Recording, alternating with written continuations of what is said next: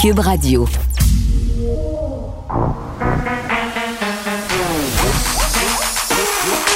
Elle a une opinion sur tous les sujets. Pour elle, toutes les questions peuvent être posées. Geneviève Peterson. Cube, Radio.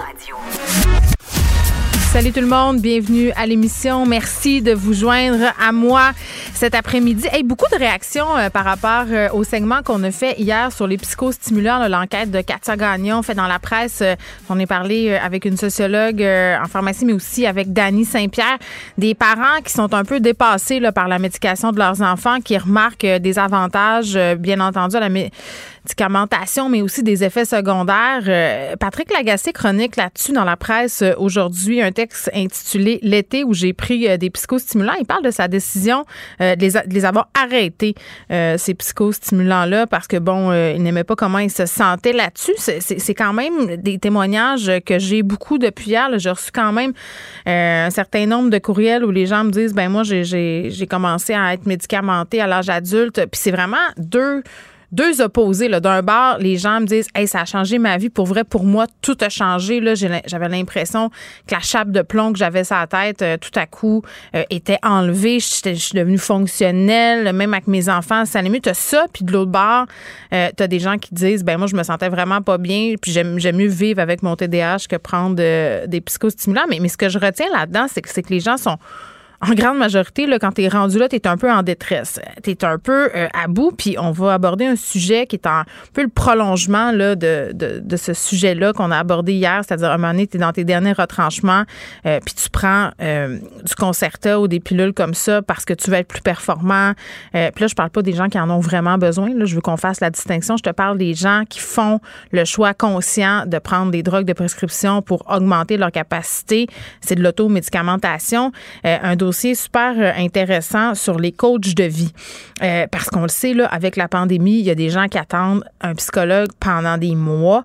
Je pense, aux dernières nouvelles, le temps d'attente moyen, c'est quelque chose comme 18 mois. C'est beaucoup trop long, surtout quand on souffre, surtout quand on est en détresse. Donc, c'est tentant de se tourner vers des solutions faciles. En guillemets, les coachs de vie peuvent avoir l'air euh, euh, d'apporter des solutions faciles. Euh, entre autres, de dire sur le site Internet des coachs de vie du Québec qu'avec tel type de thérapie, en six séances, tout va bien aller c'est tentant. C'est tentant de le croire, mais il y a quand même euh, des risques. C'est très différent de la profession euh, de psychologue. puis là, certainement qu'il en existe des bons coachs de vie, là, euh, des personnes qui sont bien intentionnées, qui font leur devoir, qui admettent aussi leurs limites. Parce que je pense qu'un coach de vie ne peut pas tout régler comme un psy peut pas tout régler. Il y a des psys qui réfèrent à des psychiatres, qui réfèrent à des médecins.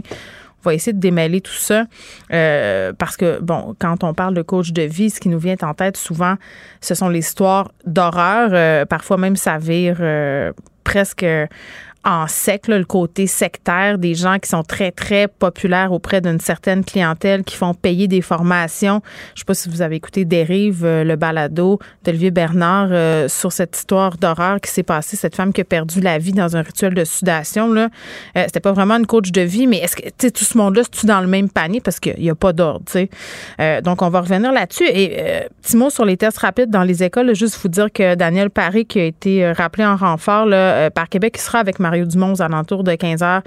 Euh, le Québec qui rapporte par ailleurs 633 cas de COVID-19, 7 décès, 3 hospitalisations, les éclosions qui continuent d'être dans les écoles, dans les milieux de travail. Et hier, euh, moi, je suis curieuse à, ce sujet-là, COVID école euh, qui fait la recension des cas de COVID un peu partout dans les établissements scolaires du Québec, tweetait qu'il y a des profs puis des, gens du personnel scolaire qui est un peu bon, disons, interloqués parce que beaucoup de tests rapides vont passer date en octobre. Donc, en fin septembre, début octobre, des tests rapides euh, qui ne servira plus à rien. Bon, je, parle au conditionnel parce que rien de tout ça est confirmé, euh, mais quand même. Et puis, je, voulais attirer votre attention aussi sur un article absolument euh, effroyable dans le journal Métro Retour sur la tragédie du CHSLD, pardon, Aaron.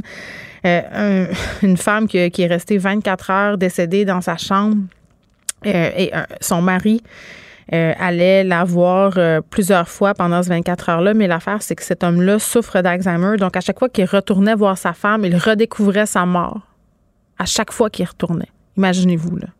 cet homme-là a vécu des chocs intense à plusieurs reprises pendant cette journée-là. puis tout ça, évidemment, ce sont des révélations qui sont faites dans la foulée de cette enquête du coroner. On est rendu au septième jour. Il y a une infirmière qui témoigne. Évidemment, son nom est frappé par un interdit de publication. Vous comprendrez pourquoi. Témoigne de l'horreur, l'une des seules qui n'a pas quitté le CHSLD. On sait que beaucoup de personnes euh, sont parties, racontent le traitement inhumain des gens laissés dans leur chambre, des gens euh, qui étaient affamés, qui étaient dans leurs excréments. 47 décès hein, survenus euh, dans cet établissement privé-là. Et là, on, apprend cette chose troublante. Les problèmes ne dateraient pas hein, de la COVID. Il y aurait eu des manquements bien avant tout ça. Cube Radio. Les rencontres de l'art. Nicole Gibaud et Geneviève Peterson. La rencontre Gibaud-Peterson. Salut Nicole.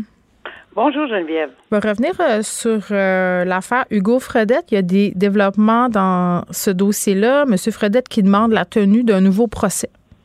Oui, euh, dossier extrêmement important et pour cause 14 septembre 2017. Alors, jour pour jour, euh, imagine pour la famille. Là. Euh, c'est euh, Madame Véronique Barbe était assassinée. Alors euh, oui, il s'adresse à la Cour d'appel. On sait, on savait qu'il s'adressait à la Cour d'appel pour le verdict et la peine, deux choses différentes. Là, on plaidait aujourd'hui sur pourquoi il voudrait un deuxième procès. Alors, la défense plaide que il y a toujours la même chose un peu qui, qui revient régulièrement, qu'il y aurait eu erreur dans évidemment les directives au jury, fameuses directives, et ils vont un petit peu plus loin aussi que la, la, la cour, euh, la juge n'aurait pas informé le jury euh, conformément à l'ensemble de la mm. preuve, là, puis qu'elle n'aurait pas. Bon, elle aurait commis des erreurs. Qui est absolument important, c'est bien complexe, mais je vais vraiment essayer de faciliter le tout pour les auditeurs. Il y a deux meurtres. Il y en a un, Véronique Barbe, il y en a un qui est euh, Monsieur Yvon Lacan. Mm. Bon, euh, le dossier de Véronique Barbe, la couronne a obtenu un verdict de meurtre premier degré. Attention, on ne parle pas de meurtre prémédité, on parle de meurtre premier degré. Je sais que ça peut porter à confusion, mais c'est parce que c'est dans le cadre d'une infraction de harcèlement et ou de séquestration. Il faut que les deux soient ensemble pour obtenir un meurtre au premier degré. Il y a un article bien, bien, bien spécifique au Code criminel. C'est ce que la couronne a pris comme chemin et elle a obtenu gain de cause sur ça. Donc, si on parle de meurtre prémédité pour Madame euh, Barbe, c'est pas le cas. Donc, la, la cour, la défense dit, écoutez, sur le harcèlement, qui était une composante avec le meurtre, ou la séquestration parce qu'il l'a gardé à l'intérieur puis elle essayé de se sauver, ou il l'a tellement harcelé dans les jours précédents, c'est ce que la, la, couronne prétendait avec des textos, etc. Puis euh, il y en avait comme 250, si je me souviens bien, parce que j'étais au procès. Alors, ceci, les deux réunis ensemble, meurtre premier degré, ce qui donnait 25 ans minimum pour demander une libération conditionnelle à vie. OK. Ça, c'est pour Véronique Barbe. Ils allèguent qu'il n'y avait pas de preuves suffisantes, que c'était pas une preuve accablante sur les deux, soit le harcèlement ou la séquestration. Donc, ça ferait tomber un élément euh, de, du meurtre premier degré. C'est ça qu'on plaide en appel. Puis pour ça, on demande un deuxième procès pour Véronique Barbe. Pour Yvon Lacance, il y a une situation différente. Yvon Lacance, euh, euh, était, on l'a retenu meurtre aussi dans le cadre de une séquestration d'un enfant, faut, attention ici, là, la séquestration d'un enfant alors qu'il séquestrait un enfant ou un meurtre prémédité. Là, on peut parler de meurtre prémédité. Pourquoi? Parce que la couronne a fait la démonstration qu'il avait circulé dans le parking, on s'en souvient, là, l'air de, de stationnement, il avait circulé plusieurs fois euh, pour s'assurer que sa, proie, sa victime, était seule, etc. D'où la préméditation qui peut durer dix minutes dans un meurtre.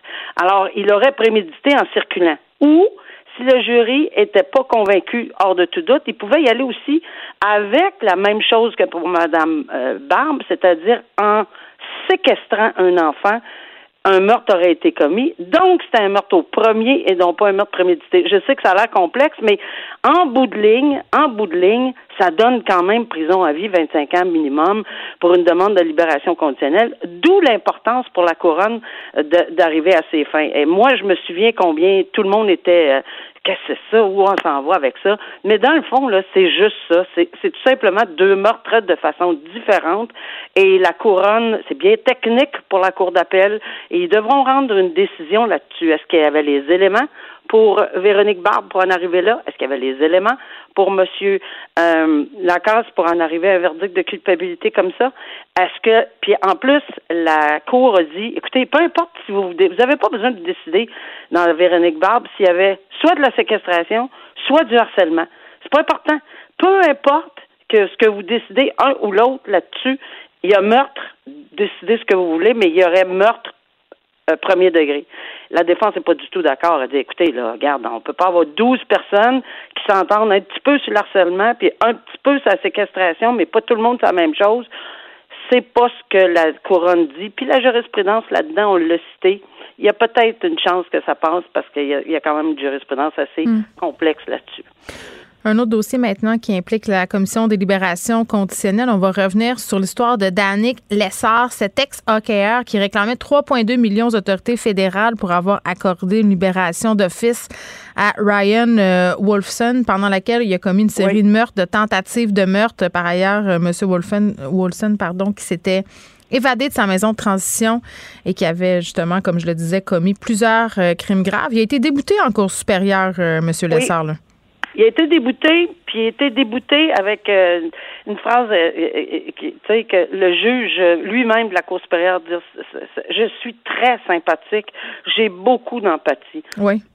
Pour vous, mais le droit, c'est pas ça. On se souvient là qu'on est en matière civile. Faute, dommage, lien de causalité. Donc, c'est à lui, M. Lessard, de prouver qu'il y avait que la Commission des libérations conditionnelles, puis on poursuit le gouvernement du Québec parce que M. Wilson, le, procureur général, pas le gouvernement, le procureur général du Québec, parce que M. Wilson euh, purgeait une peine de deux ans pour des euh, des un crime de vol à main armée ou quelque chose du genre, mais ce n'était pas euh, c'est pas la commission des libérations fédérales. C'était provincial, donc dans les circonstances, ça s'appliquait au procureur général du Québec. Et on dit là-dedans que la puis on en parle souvent là, parce que oui, il y a une commission des libérations conditionnelles. La commission des libérations conditionnelles n'aurait pas dû le remettre en liberté. Ah, ce qui est très intéressant dans cette décision-là, euh, c'est que le tribunal dit écoutez, il était rendu, tu sais, on en parle souvent des libérations d'office. Bon, une libération d'office, là, c'est presque automatique aux deux tiers. C'est pas nécessairement, exceptionnellement, c'est pas accordé, mais il faut avoir une analyse. Et ce que la Cour dit, moi, j'ai regardé l'analyse que la les libérations conditionnelles ont fait. Mm. Ils semblent pas avoir commis de faute parce qu'au moment où ils ont commis, ils ont fait leur analyse, c'est par la suite qu'on a entendu parler de toutes sortes d'affaires avec M. Wolfson, mais au moment où il était devant le tribunal euh, ou devant la les libérations conditionnelles, c'est ça qui l'attendait. Et puis, il n'y avait rien qui laissait présumer qu'il pouvait le garder. Parce que c'était pas un choix, soit le garder ou le mettre à l'extérieur. Ce qui était le choix à faire, c'était est-ce que on le remet en liberté tout de suite d'office, comme la loi nous dit, avec des strictes conditions, ou on attend six mois, parce que c'est un autre six mois, puis il aurait été libéré euh, total. Donc, ils l'ont remis en liberté d'office avec une panoplie de conditions. Puis là, on dit, OK, parfait. Deuxième chose que les libérations conditionnelles n'ont pas fait correct, c'est que il, s'est sauvé de la maison de transition, puis vous l'avez même pas surveillé, puis c'est à cause de ça que M. Lessard s'est fait cribler de balles. Et puis, euh, je pense qu'il y en a eu neuf, dix. C'est épouvantable, ce mm-hmm. monsieur-là, ce qu'il y a eu comme, comme balle dans le corps par M. Wolfson. Alors, ce que, ce que la, la, Cour dit, puis le juge, encore une fois, dit oui, OK, je comprends, mais le fardeau, c'est vraiment de déterminer est-ce qu'ils ont été négligents en le remettant en, dans lorsqu'ils ont su qu'il avait quitté la maison de transition. Mais ben là, ce que je ne savais pas, c'est que ça a pris. Lorsqu'il a quitté la maison de transition, c'est 45 minutes après qu'il y avait un mandat d'arrestation contre lui, que les policiers étaient à ses trousses, puis évidemment, ils l'ont pas trouvé. Mais ça, est-ce que c'est de la faute des libérations conditionnelles? Non, ils l'ont dénoncé dans les 45 minutes. Mm. C'est fait que c'est comme ça que le jugement est en, bout de ligne dit écoutez, je peux pas, en vertu des règles de droit, civile au Québec. Je ne peux pas vous trouver responsable, je peux pas trouver le procureur général responsable. Vous n'avez pas fait la démonstration de la faute, de la négligence, mais certainement vous avez eu de, de lourds dommages et on est très sympathique. Oui, bon, puis on rappelle que ce procédé-là, c'est un procédé subjectif. C'est ce qui est souligné euh, par ailleurs dans cette histoire-là. Je veux qu'on revienne sur le témoignage de cette mère de famille de 31 ans, cette mère de deux garçons dont l'un a été atteint par balle à contre-cœur. Si vous n'avez pas vu passer euh, cette histoire-là, cette maman-là, deux fils âgés de 5 et 9 ans, il était sorti prendre une marche, faire une promenade là, banale. Tu sors après souper, garder un chien. Euh, ils se sont vraiment retrouvés au mauvais endroit, au mauvais moment. Un voisin qui était visiblement en crise euh, était euh, dans une camionnette et sorti avec une carabine et il a atteint le, le, garçon de cette dame-là par balle à la jambe. Oui, puis c'est vraiment terrible parce que c'est là qu'on peut voir toute l'ampleur des dommages collatéraux. Puis pauvre madame, elle a essayé de faire un geste. Euh, elle a essayé de l'aider. Elle a essayé de l'aider euh, pour désamorcer la situation. Malheureusement, il était, comme tu dis, en crise totale. Et là, elle a juste eu l'instinct de protection, voyant que ça, ça, ça menait à rien. Donc, elle s'est couchée, tu sais, elle a couru. Malheureusement, c'est en essayant de pousser son fils par-dessus une clôture. Je peux juste m'imaginer la scène. Mm. C'est plein de sang. L'enfant crie, pleure, parce qu'effectivement, il avait été atteint.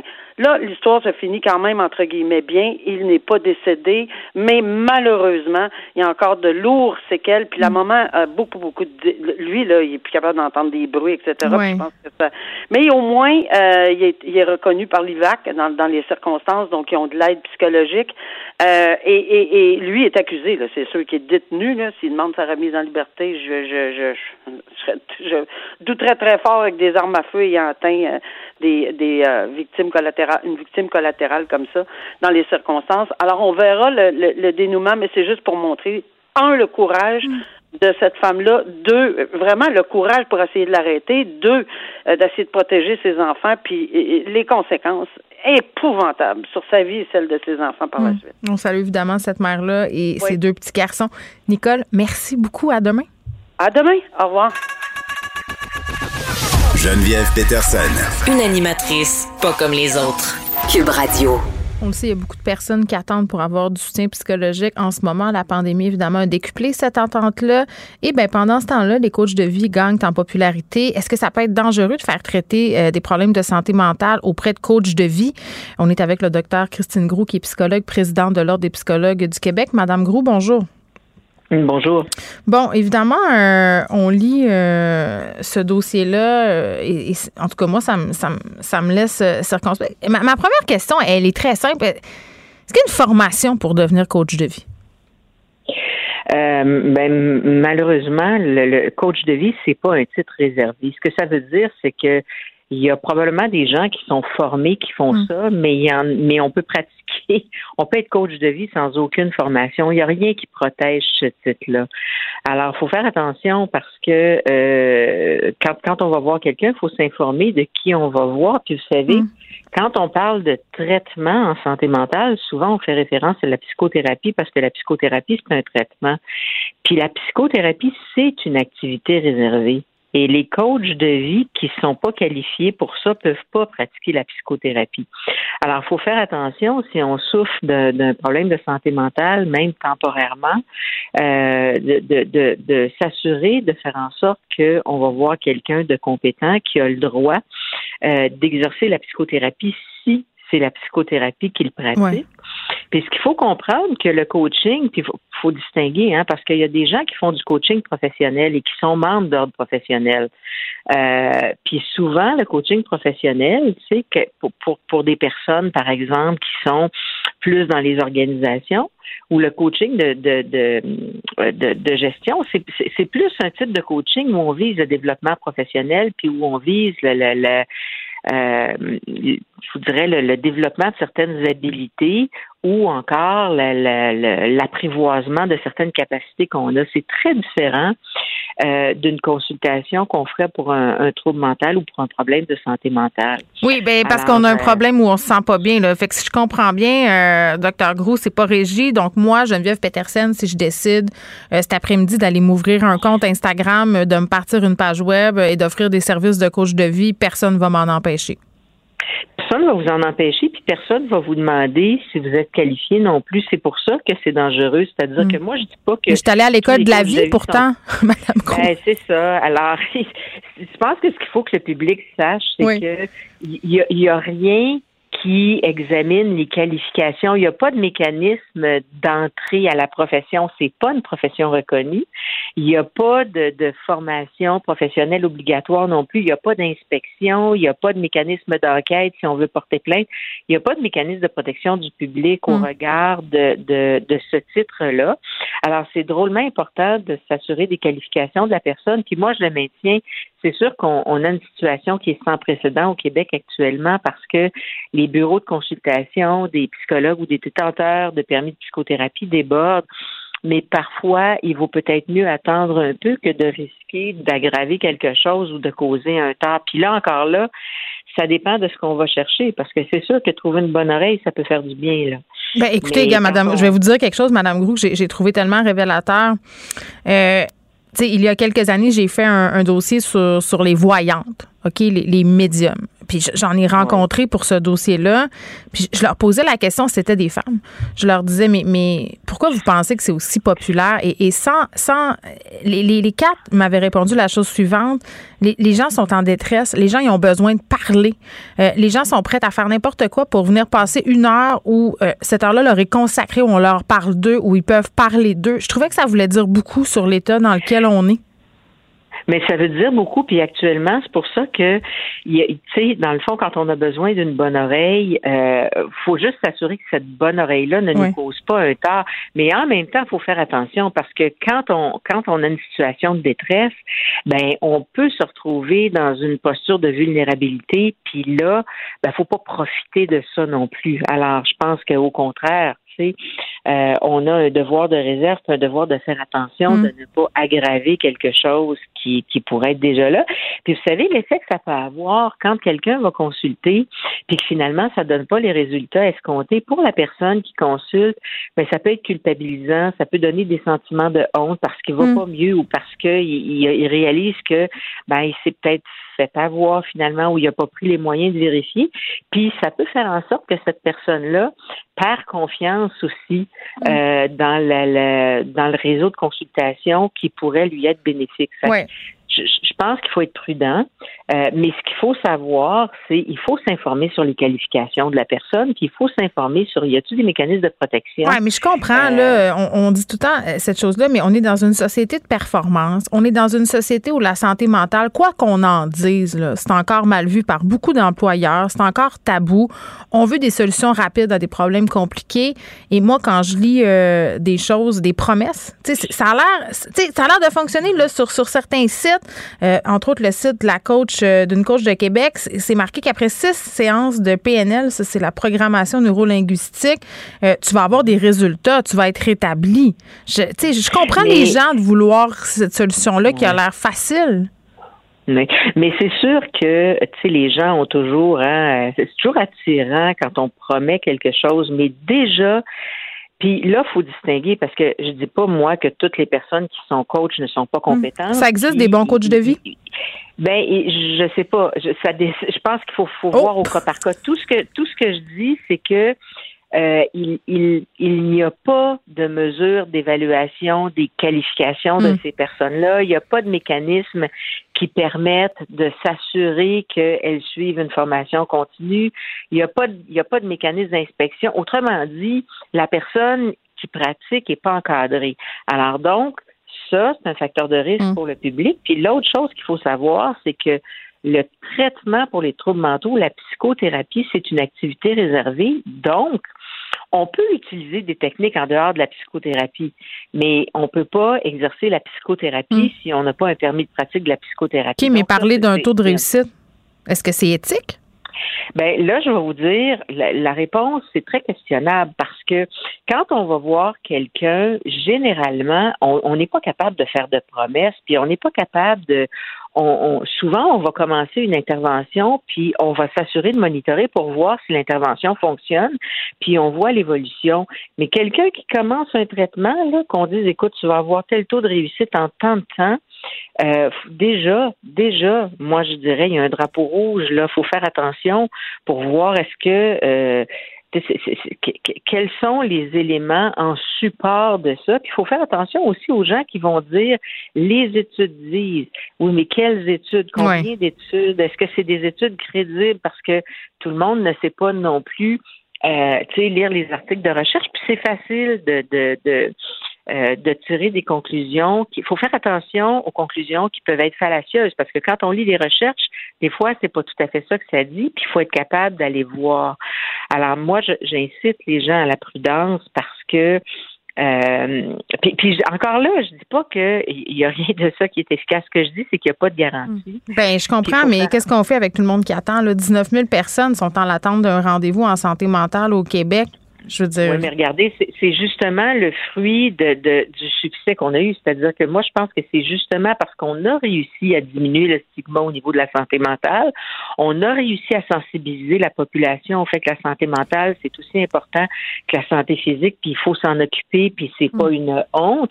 Puis c'est ça qui fait que maintenant, les gens demandent des services, mais on a aussi travaillé à faire en sorte qu'en santé mentale, il y avait des activités réservées parce que c'était des activités qui étaient à risque de préjudice, puis ça ne pouvait pas être effectué par n'importe qui. Donc, quand on prend ces éléments-là, ben, ce qu'il faut mm. faire comme société, c'est s'assurer de donner une, accessibilité compétente aux gens qui en ont besoin au moment où ils en ont besoin. Oui, puis qu'est-ce qu'on pourrait dire du rabattage aussi qui se fait euh, sur les médias sociaux? Là? Combien de fois je reçois des messages en inbox de coach de vie pour m'offrir des formations? Euh, bon, on va sortir le professionnel de tout ça, mais des formations de croissance pour aller mieux, pour vivre avec la douleur psychologique, les traumatismes. Tu sais, c'est régulier. Là. Ils recrutent sur les médias sociaux ces gens-là, puis moi, je me mets à la place d'une personne en détresse, on le dira jamais jamais assez, tu es vulnérable, tu sais plus vers qui tourner, euh, tu pas d'argent pour voir un psy au privé, les listes d'attente sont trop longues. Tu dis, bon, ben là, je dis n'importe quoi, là, Madame Grou, mais à 125 pièces euh, pour une séance, pour une formation, je vais l'essayer. Qu'est-ce que j'ai à perdre? Mhm.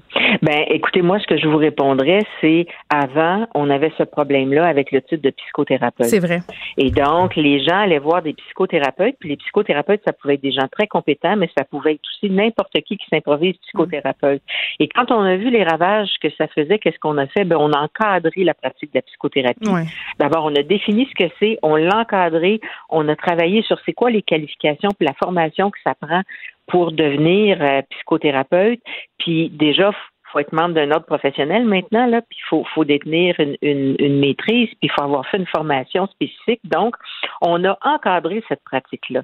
Alors, moi, je vous dirais que on a peut-être juste déplacé le, le, le, problème. Oui, bon, puis je pense qu'il faut retenir que quand ça a l'air trop beau pour être vrai, comme dans bien des cas, c'est que ça l'est. je pense ben, que... Quand on a des garanties, quand on a des promesses, puis quand on fait des promesses à quelqu'un qui est en détresse puis qui souffre, euh, mais ça, c'est vrai dans n'importe quel domaine. Hein. Vrai. si, vous êtes, si, vous êtes dans un contexte où vous êtes désespéré puisque vous avez un problème de santé physique, puis qu'il y a quelqu'un qui vous promet des miracles, mm. même s'il n'est pas qualifié, ben vous risquez plus de le croire. Ah, il y a des industries entières qui sont fondées là-dessus. Euh, puis là, une petite flèche euh, à l'industrie des régimes. docteur Christine Grou, merci. C'est toujours un plaisir de vous recevoir, docteur Grou, qui est psychologue. Oui, présidente de l'Ordre des psychologues du Québec, les coachs de vie. Moi, c'est un sujet qui vient me chercher profondément. Je trouve ça. Euh, tu sais, je, je veux pas mettre tous les coachs de vie dans le même panier parce que je conçois qu'il y a des gens là-dedans qui sont super bien intentionnés, qui veulent aider le monde, qui ont une éthique aussi professionnelle, c'est-à-dire qu'ils vont mettre des limites, qui vont dire regarde, moi je peux pas t'aider à ce niveau-là, tu dois consulter un psychologue, un médecin, un psychiatre. Euh, il y en a, mais, mais dans le tas, il y a aussi une gang de profiteurs, des charlatans qui font leur pain et leur beurre sur la détresse mentale des gens, euh, qui la monétisent cette euh, détresse-là et qui l'érigent en modèle d'affaires. Et ça, j'ai aucune pitié pour ça. Ils devraient être mis à l'amende ces gens-là. Ne vous laissez pas berner par ces prises de position saisissantes.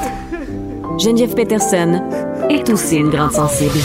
Vous écoutez Geneviève Peterson. Vincent Dessureau est là. Salut. Hey, est-ce que tu serais tenté de faire appel au service d'un coach de vie, toi, Vincent? Euh, peu de chance. peu de chance. non, je suis pas très coach de vie. Euh, peut-être parce que j'ai le bonheur euh, facile. Peut-être que ça, ça aide. Est-ce que tu comprends qu'il y a beaucoup de personnes qui sont tentées de se tourner vers, vers cette solution-là Oui, parce qu'il n'y a, pas- ben- a pas de psy? Mais j'ai déjà euh, déjeuné à côté d'un coach de vie et son patient. T'écoutais l'autre Ben midi à la table c'est- d'à côté? C'est c'est sûr. Et euh, ma foi, c'est sûr que c'était pas un, je pense pas que c'était un coach de vie de disons de, qui, été le finissant numéro un de sa classe là. Il n'y a pas de classe ah, de c'est coach de vie. hein. C'est hein, l'école ouais. de la vie, C'est Vincent. ça, c'est l'école de la vie. À l'école de la vie, il y a peut-être pas il était fini à 60. Il. Pas. Ouais, il a passé juste à peine, mais, euh, mais dans les conseils, écoute, je me souviens plus des conseils exacts, mais tout le on disait, hé, là, là, là, là, là, là, où est-ce que c'est, madame, madame, suivez pas ce que, ce que ce monsieur-là vous dit. Et, euh, et, et bon, je comprends qu'il y en a peut-être qui ont des bons conseils, mais en général, c'est une opinion vraiment très personnelle, mais le monde du mieux-être, euh, j'ai pas toujours l'impression que ça aide tant que ça. Il y en a quelques-uns, assurément, qui peuvent donner de bons conseils, mais souvent, les gens qui sont dans le mieux-être, ça passe d'un livre à l'autre avec toujours la solution à- l'impression pour le, pour le bonheur, puis après ça, Ouais. c'est une autre solution. Si tu dans ton livre que tu as lu il y a cinq ans sur le bonheur, Mm. ça marchait, ben, tu n'en aurais pas lu d'autres. Ben, il y a un, un- un documentaire très, très euh, intéressant qui s'appelle Bonheur Inc., qui était passé à Télé-Québec il y a quelques années, justement, sur cette industrie de- du bonheur-là. Je pense que c'est Marc-Claude Élie Morin qui, qui l'avait fait, ce documentaire-là. Très, très intéressant. Justement, interviewait des coachs de vie qui font leur pain puis leur beurre, justement, en donnant des formations, se promenant un peu partout. Puis il y a du monde qui réussissent très bien là-dedans. Mais ce que je retenais là-dedans, c'était, un, la détresse des gens, mais ça crée une certaine dépendance. Tu sais, tu dis, on passe d'un livre à sûr. un autre. C'est comme si la quête était jamais finie. Tu as toujours besoin d'un autre séminaire, d'une autre formation, d'un autre livre, d'un autre produit. Parce que je comprends qu'il y en a qui ont des, peuvent avoir des, des traumatismes passés, Ouais. qui doivent travailler avec des professionnels, puis je nie pas ça du tout. Mais professionnel, Mais dans- c'est le mot-clé de ta phrase. dirait. exact. Mais dans certains cas, on va aller, j'ai l'impression, se poser tellement de questions que tu finis par te créer certains problèmes. En disant, c'est vrai, mon père, en Ma mère me 86, disait il m'avait dit quelque chose euh, que j'ai peut-être mal interprété, puis Oui. ça m'a joué dans la tête toute ma vie. Puis après ça, tu te poses, non, mais non, mais genre, écoute, j'ai eu une belle enfance, j'ai pas à me poser plein de questions. Des fois, on se pose trop de questions. C'est peut-être ça J'ai la- l'impression que oui. Oui. Donc, euh, mais oui, il y a des experts à faire confiance, mais je pense que là, tu as raison, le mot expert est. euh, euh, parce que là-dedans, on peut tomber dans une talle infinie de conseils. Oui, puis là, on passe sous silence tous les coachs d'investissement, les coachs immobiliers, les coachs de fitness Oui. qui pullulent sur Instagram, là, puis qui Oui. t'écrivent en messagerie privée pour t'offrir toutes sortes de mondes fantastiques Ben, à 50$. piastres. C'est comme souvent sur les réseaux sociaux, ceux que tu vois les amis qui mettent beaucoup de quotes là, de, Ah de oui, les messages inspirants. Ça, c'est souvent un signe que c'est eux qui ont besoin que, tu, puisses à, Ou que ils, viennent t'invites de à souper. Là. ou ils viennent de divorcer. Ou ils viennent de divorcer. Mais souvent là, que souvent, je pense que qu'ils essaient de se convaincre un peu eux-mêmes de ça. Oui. Donc, euh, c'est peut-être un signe de dire, ben, appelez-les. Là. Prenez, prenez de- de- des nouvelles des gens qui écrivent des quotes inspirantes parce que souvent, Mm. c'est qu'ils ont besoin de peut-être d'être écoutés. Tu sais, des fois, on devrait peut-être davantage investir dans un bon souper avec des amis puis une bouteille de vin que dans un ça coach fait de des vie. miracles. Je pense que oui. Absolument. Ou une marche en forêt aussi. Oui, tu voulais me parler euh, de ce gros dossier dans The Garden, des anti-vaccins euh, qui ont toutes sortes de choses à dire lorsqu'ils se ramassent à l'hôpital. On avait vu des, des anti-vaccins qui disaient euh, vaccinez-moi, puis il était trop tard. à la- sur leur lit de mort. C'est Ouais. un dossier qui est assez, euh, que j'ai trouvé très intéressant dans The Guardian ce matin. C'est d'ailleurs leur article le plus partagé, le plus lu euh, ce matin sur euh, les, euh, les, les- On peut pas toujours dire anti-vaccin. Il y a Des fois, il y a certains qui sont tout simplement hésitants, là, qui sont pas fait vacciner parce qu'ils attendent. Euh, bon, l'histoire classique, là, on euh, vaccin, ah, mais on veut attendre de voir. Euh, mais euh, ils ont fait une espèce de résumé de plein d'histoires euh, au Royaume-Uni de gens qui, sur- souvent sur leur lit de mort, là, à bout de souffle, euh, ben, passent à travers tous les regrets, disent OK, ben, ma famille, moi j'ai 42 ans, je suis en forme, je pensais que le vaccin c'était pas pour moi, euh, que c'était un vaccin expérimental et compagnie. Puis là, je me rends compte triste, hein. que je verrai plus ma famille, je verrai plus mes enfants, je suis intubé puis je sortirai jamais d'ici. Et les histoires sont assez intenses. Il y en a certaines qui ont été médiatisées au Royaume-Uni. Je sais pas si tu connais le groupe Capella. Non, Moi, je le tout. connaissais pas, mais Marcus Burks, le chanteur, euh, est, euh, est décédé. Lui, c'était pas, euh, pas un grand anti-vaccin, mais quelqu'un qui dit bon, moi, on me dira pas quoi faire, puis je suis en santé et compagnie. Euh, et euh, il est lui euh, sur son lit d'hôpital, il a fait une entrevue à la BBC tout essoufflé là, en disant aux gens euh, qu'on ben, qui avaient été bernés par ces histoires-là anti-vaccins, que les gens devaient aller se faire vacciner et que s'ils sortaient de l'hôpital, euh, ça allait être son message à qui veut bien l'entendre d'aller se faire vacciner. Malheureusement, il n'a jamais eu le temps de faire ça parce qu'il est effectivement dé- dé- décédé euh, dans le milieu hospitalier. Et un des, euh, un des bon, une des histoires qui m'a le plus frappé, c'est une histoire qu'on connaît déjà, celle de Phil Valentine, un animateur euh, de droite aux États-Unis qui était vraiment lui anti-vaccin. Mais c'est qu'il y a eu des, des- certains détails qui ont suivi le décès de ce médecin, de ce, cet animateur-là. Euh, entre autres, des, euh, des, gens qui sont morts. Euh, une, dans l'article, il y a une, une, fille qui parle de son père, qui lui est un camionneur, et lui faisait juste écouter Phil Valentine dans son camion.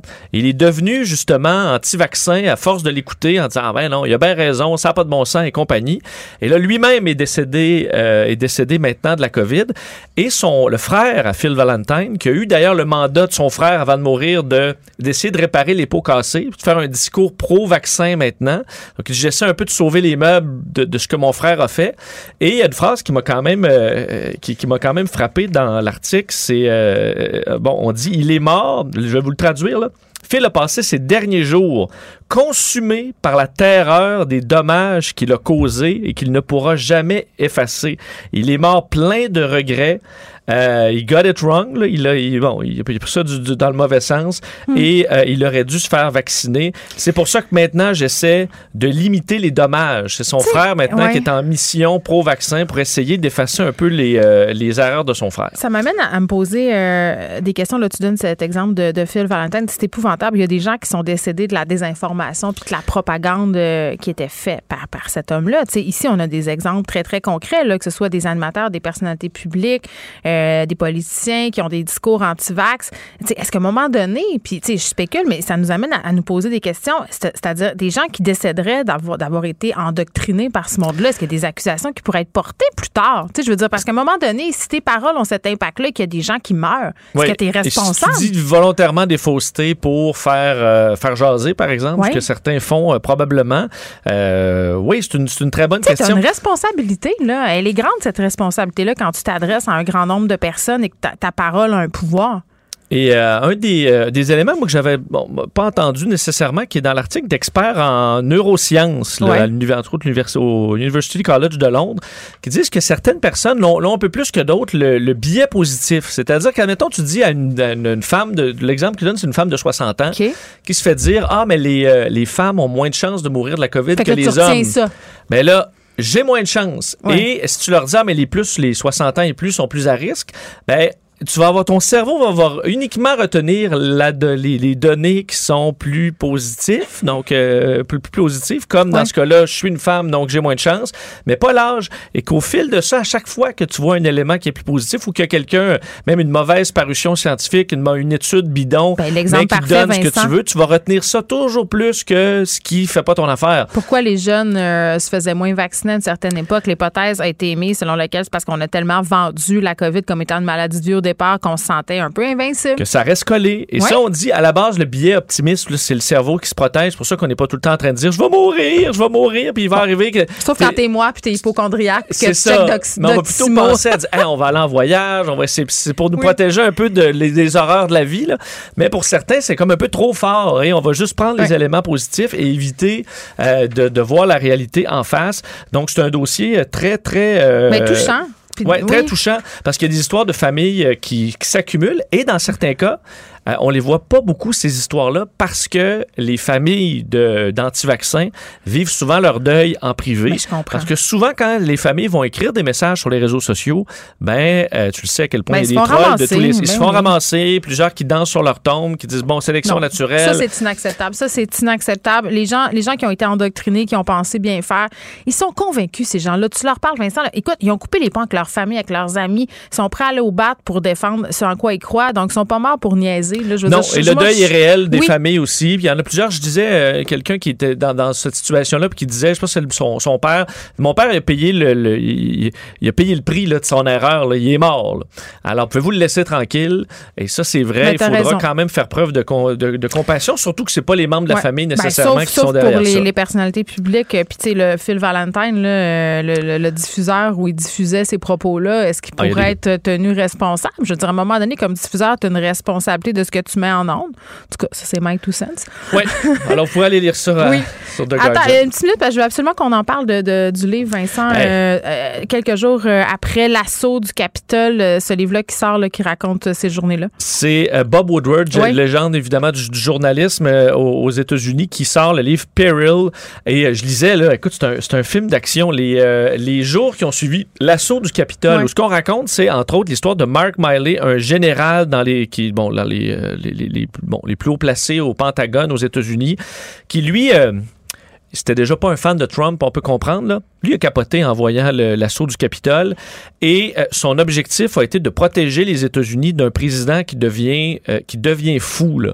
Et euh, entre autres, le 8 janvier dernier, donc deux jours après l'assaut du Capitole, il s'est organisé pour limiter les pouvoirs de Donald Trump, pour éviter entre autres qu'il déclenche carrément une guerre nucléaire dans sa folie ou qui, bon, ou, qui carrément est encore plus bon et, dans, dans, des attaques de d'autres pays. Ce qu'il a fait puis il y a un bout qui est assez fascinant. Le 8, euh, il est allé euh, au National Military Command Center, qui est un peu le war room là, du Pentagone, là où on va diriger les guerres et compagnie. Et il est allé voir les membres qui étaient là pour dire, peu importe ce qu'on va vous dire, euh, dans toutes les procédures, je dois en faire partie. Là. Je dois être impliqué dans toutes les décisions, peu importe si ça vient de où dans la chaîne de commandement. Et on dit qu'il est allé voir chacun des officiers dans les yeux pour lui faire euh, verbalement confirmer qu'ils avaient compris. Euh, et là, il dit Got it. Et on lui disait tout Yes, sir. Et là, il est allé voir chaque membre pour dire Vous comprenez, là, tout passe par moi. Euh, maintenant, tout doit être vérifié parce que lui, il considérait que le président était en train de virer fou. D'ailleurs, ils, ont eu les, euh, les, le, texte d'un appel entre Nancy Pelosi le 6 janvier, au moment de l'assaut du Capitole. Nancy Pelosi, évidemment, une démocrate, la démocrate numéro un à ce moment-là, qui l'a appelé le général pour dire est-ce que notre arsenal, est-ce que tout est correct? On savait plus où ça allait. Là. On était en train de perdre le Capitole. Et euh, le, bon, le, alors que le général essayait de la rassurer, elle a dit vous savez qu'il est fou, là. You know he's crazy. He's been crazy for a long time. Et le général, quand même, de l'armée qui dit, Madame, je suis d'accord avec vous euh, sur, sur, tous les plans là-dessus, de sorte qu'on apprend aussi qu'il y a eu des appels entre les États-Unis et la Chine pour rassurer la Chine sur le fait que les États-Unis n'étaient pas encore, étaient pas en train de tomber carrément aux mains d'un président devenu fou. Alors, plusieurs appels par des back channels, donc des grands généraux militaires auprès de la Chine pour les rassurer. Donc, c'est un livre qui, à mon avis, un épisode de scandale. Non, non, ça s'est passé pour, vrai. cette année. Oui. Donc, euh, vraiment fou à, lire. J'ai hâte de voir ça, le livre Peril de Bob Woodward. Ça fait beaucoup jaser. Rien qui nous surprend là-dedans, mais c'est intéressant de voir que certaines personnes haut placées trouvaient ça aussi fou que nous, là, ce qui se passait là-bas, et ont essayé de limiter un peu les pouvoirs de Donald Trump dans toute la crise. Très, très hâte de lire ça, euh, moi aussi. Merci, Vincent. Merci. Geneviève Peterson. Rebelle dans l'âme, elle dénonce l'injustice et revendique le changement. Les partis fédéraux utilisent les médias sociaux pour convaincre les électeurs, on le sait, les médias sociaux ont un rôle à jouer très, très grand. Ce qui a trait à la politique, on parle avec Jean-Hugues qui est prof à l'École des médias de l'Université du Québec à Montréal. Monsieur Roy, bonjour. Oui, bonjour. Bon, vous êtes associé au journal Métro là, pour recueillir, analyser les comportements sur Twitter, Facebook, Instagram de beaucoup de politiciens, de politiciennes aussi, de tous les paliers euh, gouvernement. Je veux juste qu'on se donne des chiffres. Euh, Monsieur Roy, là, en 30 jours, 2,8 millions de dollars qui ont été dépensés sur la page Facebook mm-hmm. du Parti libéral du Canada, celle de son chef Justin Trudeau. Euh, c'est le, mm-hmm. c'est quand même euh, plus du double du montant dépensé par le Parti conservateur du Canada, le NPD, leur chef, qui eux ont 1,1 million de dollars euh, par formation. Là, euh, plus précisément, là, on va essayer de discuter l'utilisation des médias sociaux, particulièrement Facebook, là, parce que je pense que c'est là que la majeure partie des avertissements euh, se font. on, couvre, on couvre Instagram, on couvre oui, c'est vrai. Messenger aussi avec ça. Pourquoi le Parti libéral semble être celui qui a le misé le plus, le plus gros sur cette plateforme-là? Ça, je suis pas dans la tête de Justin Trudeau ni de ses stratèges, mais je sais pas, c'est, c'est, ça fait partie de, la vie, ça fait partie de l'environnement euh, dans, le monde d'aujourd'hui. Si vous avez quelque chose à vendre, hein, que ce soit un produit ou une idée, ben euh, c'est un peu difficile de passer à côté de Facebook. C'est là où euh, on connaît tous le nombre d'abonnés, hein, de personnes, de Québécois, de Canadiens, d'humains qui sont abonnés à Facebook. Mm. sur la Terre, ça se mesure en, quelques milliards. Euh, au Canada, on n'est pas loin de... Excusez-moi, c'est pas la population canadienne, mais c'est quelques dizaines de millions là, de, de Canadiens, de 20, on n'est pas loin, 36 millions de Canadiens, 24 peut-être, en 24 puis 30 millions sont abonnés à Facebook. Là, fait c'est beaucoup de monde. Euh, Et euh, c'est ça, c'est les outils. Moi, je n'ai jamais acheté de publicité dans Facebook, c'est pas mon domaine du tout, mais je gère quelques pages quand même. Tu sais, genre, entre autres, on a la page Facebook de notre programme, le programme de journaliste de l'UQAM.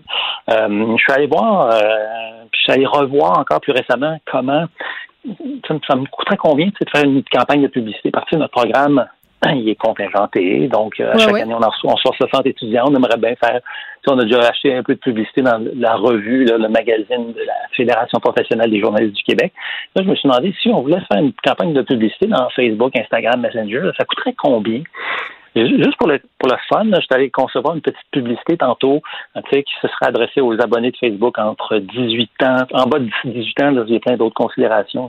C'est compliqué parce qu'on s'adresse à des mineurs. Donc, mm-hmm. entre 18 et 29 ans, pendant une semaine, je m'adresse aux Canadiens, aux Québécois, je cible des Ontariens, des gens du Nouveau-Brunswick, mais aussi en France, en région wallonne, en Bruxelles, en, Belgique, bon. Et euh, puis ensuite, qui, qui s'intéresse à quelques mots-clés, journalisme, information et tout. Et ça coûte c'est trois pièces par jour. trois pièces et quelques par jour pendant une semaine. C'est pas, pas, pas, une terre en bois de bout, là, quand même? Non. parce qu'on peut cibler vraiment très précisément euh, les gens qui on s'adresse, là. Donc, c'est quand même pas cher c'est super puissant. C'est toi-même qui l'as fait, tu sais, euh, de ton côté, ta campagne de publicité. Tu n'as pas besoin de passer par aucun intermédiaire. Pas d'agence. C'est moins cher, là. Pas d'agence, rien. Euh, donc, tu n'embauches pas beaucoup de, de, de Québécois au passage dans mm. l'industrie de la, des communications au Québec. Tu ne rejoins pas, tu n'embauches pas énormément de monde. Quoique, il y a des gens aussi, des Québécois qui font ça. Là, oui, puis il y a des campagnes, euh, il y a des campagnes qui sont créées par les agences qui sont destinées aux médias sociaux, mais, mais le fait de pouvoir cibler des personnes. Non, mais c'est ça. Puis le fait de pouvoir cibler des personnes, c'est excessivement intéressant. Mais en même temps, est-ce que ça pose pas non plus euh, des problèmes éthiques de pouvoir cibler à ce point-là certains, certains, certains électeurs, euh, leur sexe, leur âge, leur revenu, leur géographie? Mm-hmm. Euh, avant, on pouvait, je pense, aller plus loin que ça parce que, tu sais, j'ai pas vu d'endroit où je pouvais, par exemple, cibler des gens selon leur préférence politique, selon leur orientation sexuelle. Mais les algorithmes s'en chargent. Peut-être, tu vois, mais je, je ça, j'ai pas vu ça. J'ai pas vu ces paramètres-là. Je pouvais pas utiliser ces paramètres-là pour concevoir ma campagne de publicité. Ce que je veux dire, M. Roy, euh, c'est que, bon, euh, mettons, on va prendre l'exemple de votre campagne. Mm-hmm. Jean mm a fait une campagne de pub pour l'École des médias de l'Université de Québec à Montréal. Moi, je, suis une étudiante de 19 ans. Mes centres d'intérêt sur Instagram, sur Facebook, euh, l'algorithme calcule mm-hmm. que je clique sur des liens qui sont en qui sont qui pointent mm-hmm. vers le journaliste, vers ces, ces champs d'intérêt-là. Clairement, l'algorithme va me choisir pour me montrer votre pub? Oui, ça oui. C'est vrai que j'ai des mots-clés. J'ai pu ajouter quelques mots-clés justement, médias, médias de masse, journalisme, information. Donc, euh, j'ai pas exploré les, autres médias. Tu sais, j'en sais que j'ai fait. Donc, comme, mm. il y a quelques mots-clés que j'ai voulu essayer puis qui ne marchaient pas, tu vois. Je ne me souviens plus lesquels. Mais donc, c'est c'est ça, c'est en fonction de certains centres d'intérêt. Euh, je sais pas si, je vais entrer. Donc, les publicités euh, gouvernementales, les publicités des partis politiques, quels sont les mots-clés qu'ils utilisent? Ça, je, je sais pas. Là. Je pense pas qu'ils puissent rentrer. Euh, euh, je pense pas que le Parti libéral peut cibler les électeurs euh, du NPD, mm -hmm. à, Rosemont, mettons, là, ou euh, non, mais on peut cibler euh, les, les, adultes qui ont entre 25 et 35 ans qui habitent telle couronne. Euh, mais moi, ce que je trouve ironique, voulez-vous savoir c'est quoi? C'est que euh, le gouvernement libéral, d'un côté, arrête pas de dire qu'il faut agir contre les GAFA. ont tout un beau discours, là, puis de l'autre bord, les engraissent à fond la caisse. Oui. Alors, oui, ça, ça, semble paradoxal, mais en même temps, c'est ça, on peut pas. Le, le dentifrice est sorti du tube, du proverbial tube. euh, il pourrait pas, on pourrait pas passer à côté. Ça, on peut se servir de Facebook pour faire de la publicité. Euh, puis moi, je m'en sers aussi pour faire de la recherche. Je m'en mm. sers pas beaucoup moins dans ma vie de tous les jours, mais bon, c'est un outil qui nous offre quand même bien des euh, fonctionnalités. Mm. On peut faire ça d'un côté, mais d'autre part, et c'est là qu'il y a des manquements peut-être du côté du gouvernement Trudeau, c'est qu'ils euh, nous ont promis qu'ils allaient s'attaquer, s'atteler, euh, faire en sorte que ces géants du web là payent leur juste part. Mm. puis le contenu médiatique qu'ils partagent, puis dont ils tirent parti. Oui, c'est sûr. Les médias tirent parti de Facebook, mais en retour, je pense que ça, l'échange n'est plus équitable aujourd'hui. Euh, j'ai calculé là, je, pour les six premiers mois de 2021 euh, que c'est à peu près 140 millions de dollars canadiens que Facebook a réalisé en chiffre d'affaires au Canada grâce au contenu journalistique. Mm-hmm. Euh, pas rien qu'au Québec, donc partout au Canada. Fait c'est ça. Y a- y a- y a- Facebook peut en faire plus. Puis je pense qu'il ne faut pas attendre après Facebook pour en faire plus, pour financer l'information, financer euh, les services publics. Nous autres, tu sais, payer ses impôts Mhm. euh, au Canada. Est-ce qu'ils en payent? On ne le sait pas, mais je, je- on, on- On s'en doute un peu. on, on se doute que c'est très peu. Et, et- et les libéraux avaient promis qu'ils allaient faire de quoi? Ils ne l'ont pas fait encore. Mm.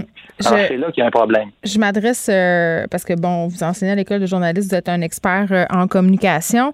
Euh, souvent, le- l'excuse qu'on va donner pour faire la publicité sur Facebook, c'est qu'on veut aller chercher le vote des jeunes, on veut courtiser les jeunes, on veut parler aux gens là où ils sont. Ça, ça, je- cet argument-là, à, à la limite, il est très très recevable. Mais au-delà de la publicité, là, parce que moi, j'ai l'impression que c'est beaucoup plus efficace d'avoir une stratégie médias sociaux que faire de la pub. Si je pense, par exemple, à vo- voir une pub, par exemple, du NPD versus voir Jack Minton faire des, des danses sur TikTok. Il me semble que c'est beaucoup plus efficace d'un point de vue euh, engagement communicationnel d'avoir du contenu euh, ludique que de faire des pubs parce qu'on le sait que c'est des pubs qu'on les voit. Oui, absolument. Puis ça marche. Ça aussi, ils le font. Tu sais, les, les élus, les candidats. Mm. Justement, pour le journal Métro, euh, j'ai commencé par les élus, mais là, maintenant, depuis que la campagne est lancée, je ramasse, je ramasse les candidats. Mm. Donc, juste pour la campagne fédérale, j'ai, euh, je, et puis, on va juste regarder Facebook, là. Euh, on- oublions Twitter puis Instagram pour l'instant. Donc, juste dans Facebook, j'ai, je suis les 150 pages d'élus fédéraux et de candidats et candidates à l'é- à l'élection fédérale. Mm. Et puis, euh, donc, de donc, j'ai ramassé toutes les publications Facebook que ces gens-là ont publiées de- pendant l'année 2021, là, du 1er janvier jusqu'à maintenant. Ça fait à peu près 30, euh, 31 000 publications dans, dans Facebook. Et euh, savez-vous quel est le politicien qui s'en est le plus servi de Facebook? Non? Euh, Maxime Bernier. Ben ça m'étonne pas. Bernier, Euh, sa crowd est active. Oui, mais est active Oui. sur les médias sociaux. Il est super actif. Je veux dire, c'est un phénomène, vraiment, là, sur les médias sociaux. Bon, euh, maintenant, en termes d'interaction, tu sais, parce que dans Facebook, c'est pas rien que le nombre de, de- de publications qui compte, c'est est-ce qu'on rejoint du monde? Ça, c'est un peu difficile à mesurer. Tu sais, est-ce que les publications qu'on fait, que ces policiers-là font, est-ce qu'elles rejoignent des gens? Ben, il y a un truc reach. intéressant quand même. euh, on n'arrive pas à voir ces données-là. Mais on peut mesurer les interactions, tu sais, le, le Ouais. nombre de, de, de, de- de petits cœurs, de, réactions que les gens euh, Mm. euh, enregistrent là, sur les publications. Et ça, le champion hors toute catégorie, c'est Justin Trudeau. Lui, il, il arrache tout. Là, je veux dire. les trois quarts de toutes les, interactions ont été générées par les publications de Justin Trudeau. Là. Mm, Mais je vais revenir un peu sur Maxime Bernier. Hier, euh, un article de Radio-Canada qui est sorti, j'en, discutais euh, euh, à l'émission sur euh, les antivax, est-ce qu'ils vont avoir un, un impact sur, sur l'issue de l'élection, tu sais. Puis Là, vous me disiez, ah, Maxime Bernier, super actif Mm-hmm. Sur les médias sociaux. Euh, les gens qui sont ses partisans, qui sont souvent anti-mesures sanitaires, sont très actifs sur les médias sociaux, se pointent aux manifestations. Puis ironiquement, là, euh, ce que, ce que, bon, il y a une firme de sondage euh, qui a sondé ces gens-là. Évidemment, on- ces gens-là veulent pas souvent répondre. Quand ils répondent, ils n'ont pas l'intention d'aller voter. C'est ironique, hein? Mhm. Ils sont très, très actifs sur les médias sociaux, mais ils n'iront pas voter tant que ça, le jour, le 20. Non, puis leur, puis leur, puis leur, euh, les dirigeants politiques qui suivent, là, ils encouragent à ne pas se faire vacciner, donc potentiellement avoir plus de probabilité de mourir. Donc ça aussi, c'est très paradoxal. Ouais. Mais donc, mais, mais donc, oui, Bernier est- est- est- est- fait une énorme utilisation des médias sociaux. Ça marche dans les deux langues aussi. Euh, je ne sais pas d'où viennent. mais ça se ces- traduit pas nécessairement par des votes. C'est ça l'affaire, c'est que Ah ces oui, millions-là qui sont Mhm. investis par les partis, il n'y a aucune façon de mesurer si Mhm. vraiment ça a un impact sur l'issue des votes. Ben, pour l'instant, les derniers sondages montrent une euh, relative euh, résurgence, une, une- croissance, relative croissance du Parti populaire de, Maxime Bernier là, dans les sondages, surtout dans l'Ouest, alors euh, canadien. Donc, est-ce que euh, même si les gens répondent qu'ils n'iront pas voter, je veux dire, c'est peut-être ce qu'ils disent aux, aux sondeurs, mais Ouais. euh, peut-être qu'ils vont y aller pour vrai, là, tu sais. Ben, Euh, ouais. en, en tout cas, on va voir lundi prochain le résultat de tout ça. Mais euh, bref, si on si on mesurait juste, tu sais, quand on mesure juste l'activité des politiciens, des politiciennes, ces réseaux sociaux, Mm. Maxime Bernier, il se fait aller en, en, en petit Jésus. Oui, je serais, que- je serais curieuse aussi d'avoir la réaction de, de Stephen Guilbeault, de lui mettre son paradoxe euh, au visage, c'est-à-dire euh, ces millions-là Ah, investis voilà. versus les beaux Mhm. discours euh, sur les GAFA. Je serais curieuse de l'entendre euh, là-dessus. Oui. Jean, Jean Hugroy, merci, qui est prof à l'École des médias de l'Université du Québec à Montréal. On se questionnait à savoir comment les partis fédéraux utilisent les médias sociaux pour convaincre les électeurs. Et force est d'admettre que nos amis, les libéraux, investissent beaucoup de bidou hein, dans la visibilité, surtout sur Facebook. Joignez-vous à la discussion. Appelez ou textez le 187 Cube Radio 1877 827 2346. Hello. Cube Radio. Les rencontres de l'art. Elsie Lefebvre et Marc-André Leclerc. La rencontre, Lefebvre, Leclerc. Elsie Marc-André, salut. Bonjour. Allô? Bon, on l'a, ce sondage léger auquel on faisait allusion hier. Et là, c'est assez particulier. On a l'égalité entre le Parti libéral et le Parti conservateur. Oui, effectivement. Donc, 32-32 à quelques jours du vote. Oui. Donc, euh, le suspense est, est- est toujours là. Donc, on voit vraiment la- euh, les deux partis qui sont euh, au coude à coude avec différentes là, réalités euh, régionales, provinciales. Et c'est ça qui va rendre la soirée électorale très intéressante. Et, si on regarde le Québec, euh, sans surprise, je dirais, là, on voit qu'il y a une remontée là, euh, du Bloc québécois. Parce qu'on voit depuis les débuts de la campagne, sondage de léger, là, le, le Bloc était parti à 29, 28, avait baissé jusqu'à 27 et là, il remonte à 30% C'était prévisible là, avec euh, tout le débat sur le débat de la première question de la modératrice sur la loi 21 en laissant sous-entendre, en, mélangeant bien des affaires ensemble, en faisant une bouillie de racisme euh, discriminatoire, euh, société distincte. Donc, euh, c'est certain qu'on on le sentait, on l'avait vu, qu'il y avait, qu'il y avait que ça donnait un élan là comme ça euh, au Bloc québécois avant le début du vote par anticipation qui s'est terminé hier soir. Donc, euh, mais encore une fois, c'est les libéraux qui mènent au Québec, là, 34, euh, 30 pour le Bloc et 19 pour les conservateurs là, qui se maintiennent entre 18 et 20 au Québec selon les sondages. Donc, euh, là, la question, c'est est-ce que c'est un est-ce que le, le bloc a fait le plein ou cette, cette, cette grogne-là, cette charge émotive-là va se poursuivre jusqu'au jusqu'au 20 septembre? Ah, il me semble qu'on n'aura pas fini de décolérer, Marc-André. Euh, Elsie, est-ce que tu es surprise des résultats? Ben, surprise, oui et non. Euh, c'est sûr que, tu sais, depuis la semaine passée, là, comme Marc-André l'a bien évoqué au Québec, là, si on parle du Québec, euh, euh, le Bloc québécois a effectivement fait le plein, euh, puis euh, le vote, effectivement, les, les gens sont fâchés, là, donc, euh, puis le vote arrive quand même rapidement, là, tu sais, dans, dans cinq Mm. jours, donc, c'est sûr que je pense que ça va rester en trame de fond. Ce qui est intéressant de regarder au Québec, c'est le vote francophone. Donc là, les libéraux sont en avance un peu dans le vote général au Québec, mais tu sais, le, le vote libéral là, se concentre là, dans l'ouest de Montréal principalement. Donc, chez le vote francophone, c'est 39 pour le Bloc québécois, contre 28 pour les libéraux et 18 pour euh, les conservateurs. Donc, c'est certain là, que le Bloc fait le plein là, dans tous les comtés francophones. Puis, ça va être intéressant de regarder là, dans la région de Québec. Euh, donc là, ça semble plus aussi certain que c'est les conservateurs qui vont nécessairement prendre le vote. Le, le Parti populaire vont chercher du vote aux conservateurs. Est-ce que ça laisserait passer des bloquistes ou des libéraux?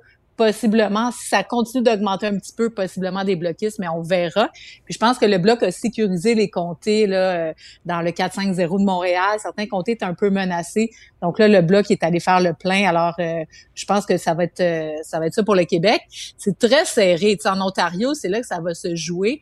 Puis euh, les sondages mettent euh, Justin Trudeau à 36, les conservateurs à 34. Puis encore là, en Ontario, euh, tu sais, t'as, des, t'as des poches, tu sais, donc euh, le- le- l'équivalent du 4-5-0 de Toronto, où là, les conservateurs peuvent faire des gros gains. Mais t'as l'NPD qui vient jouer dans les plates-bandes un peu tout le monde, qui peut faire causer des surprises.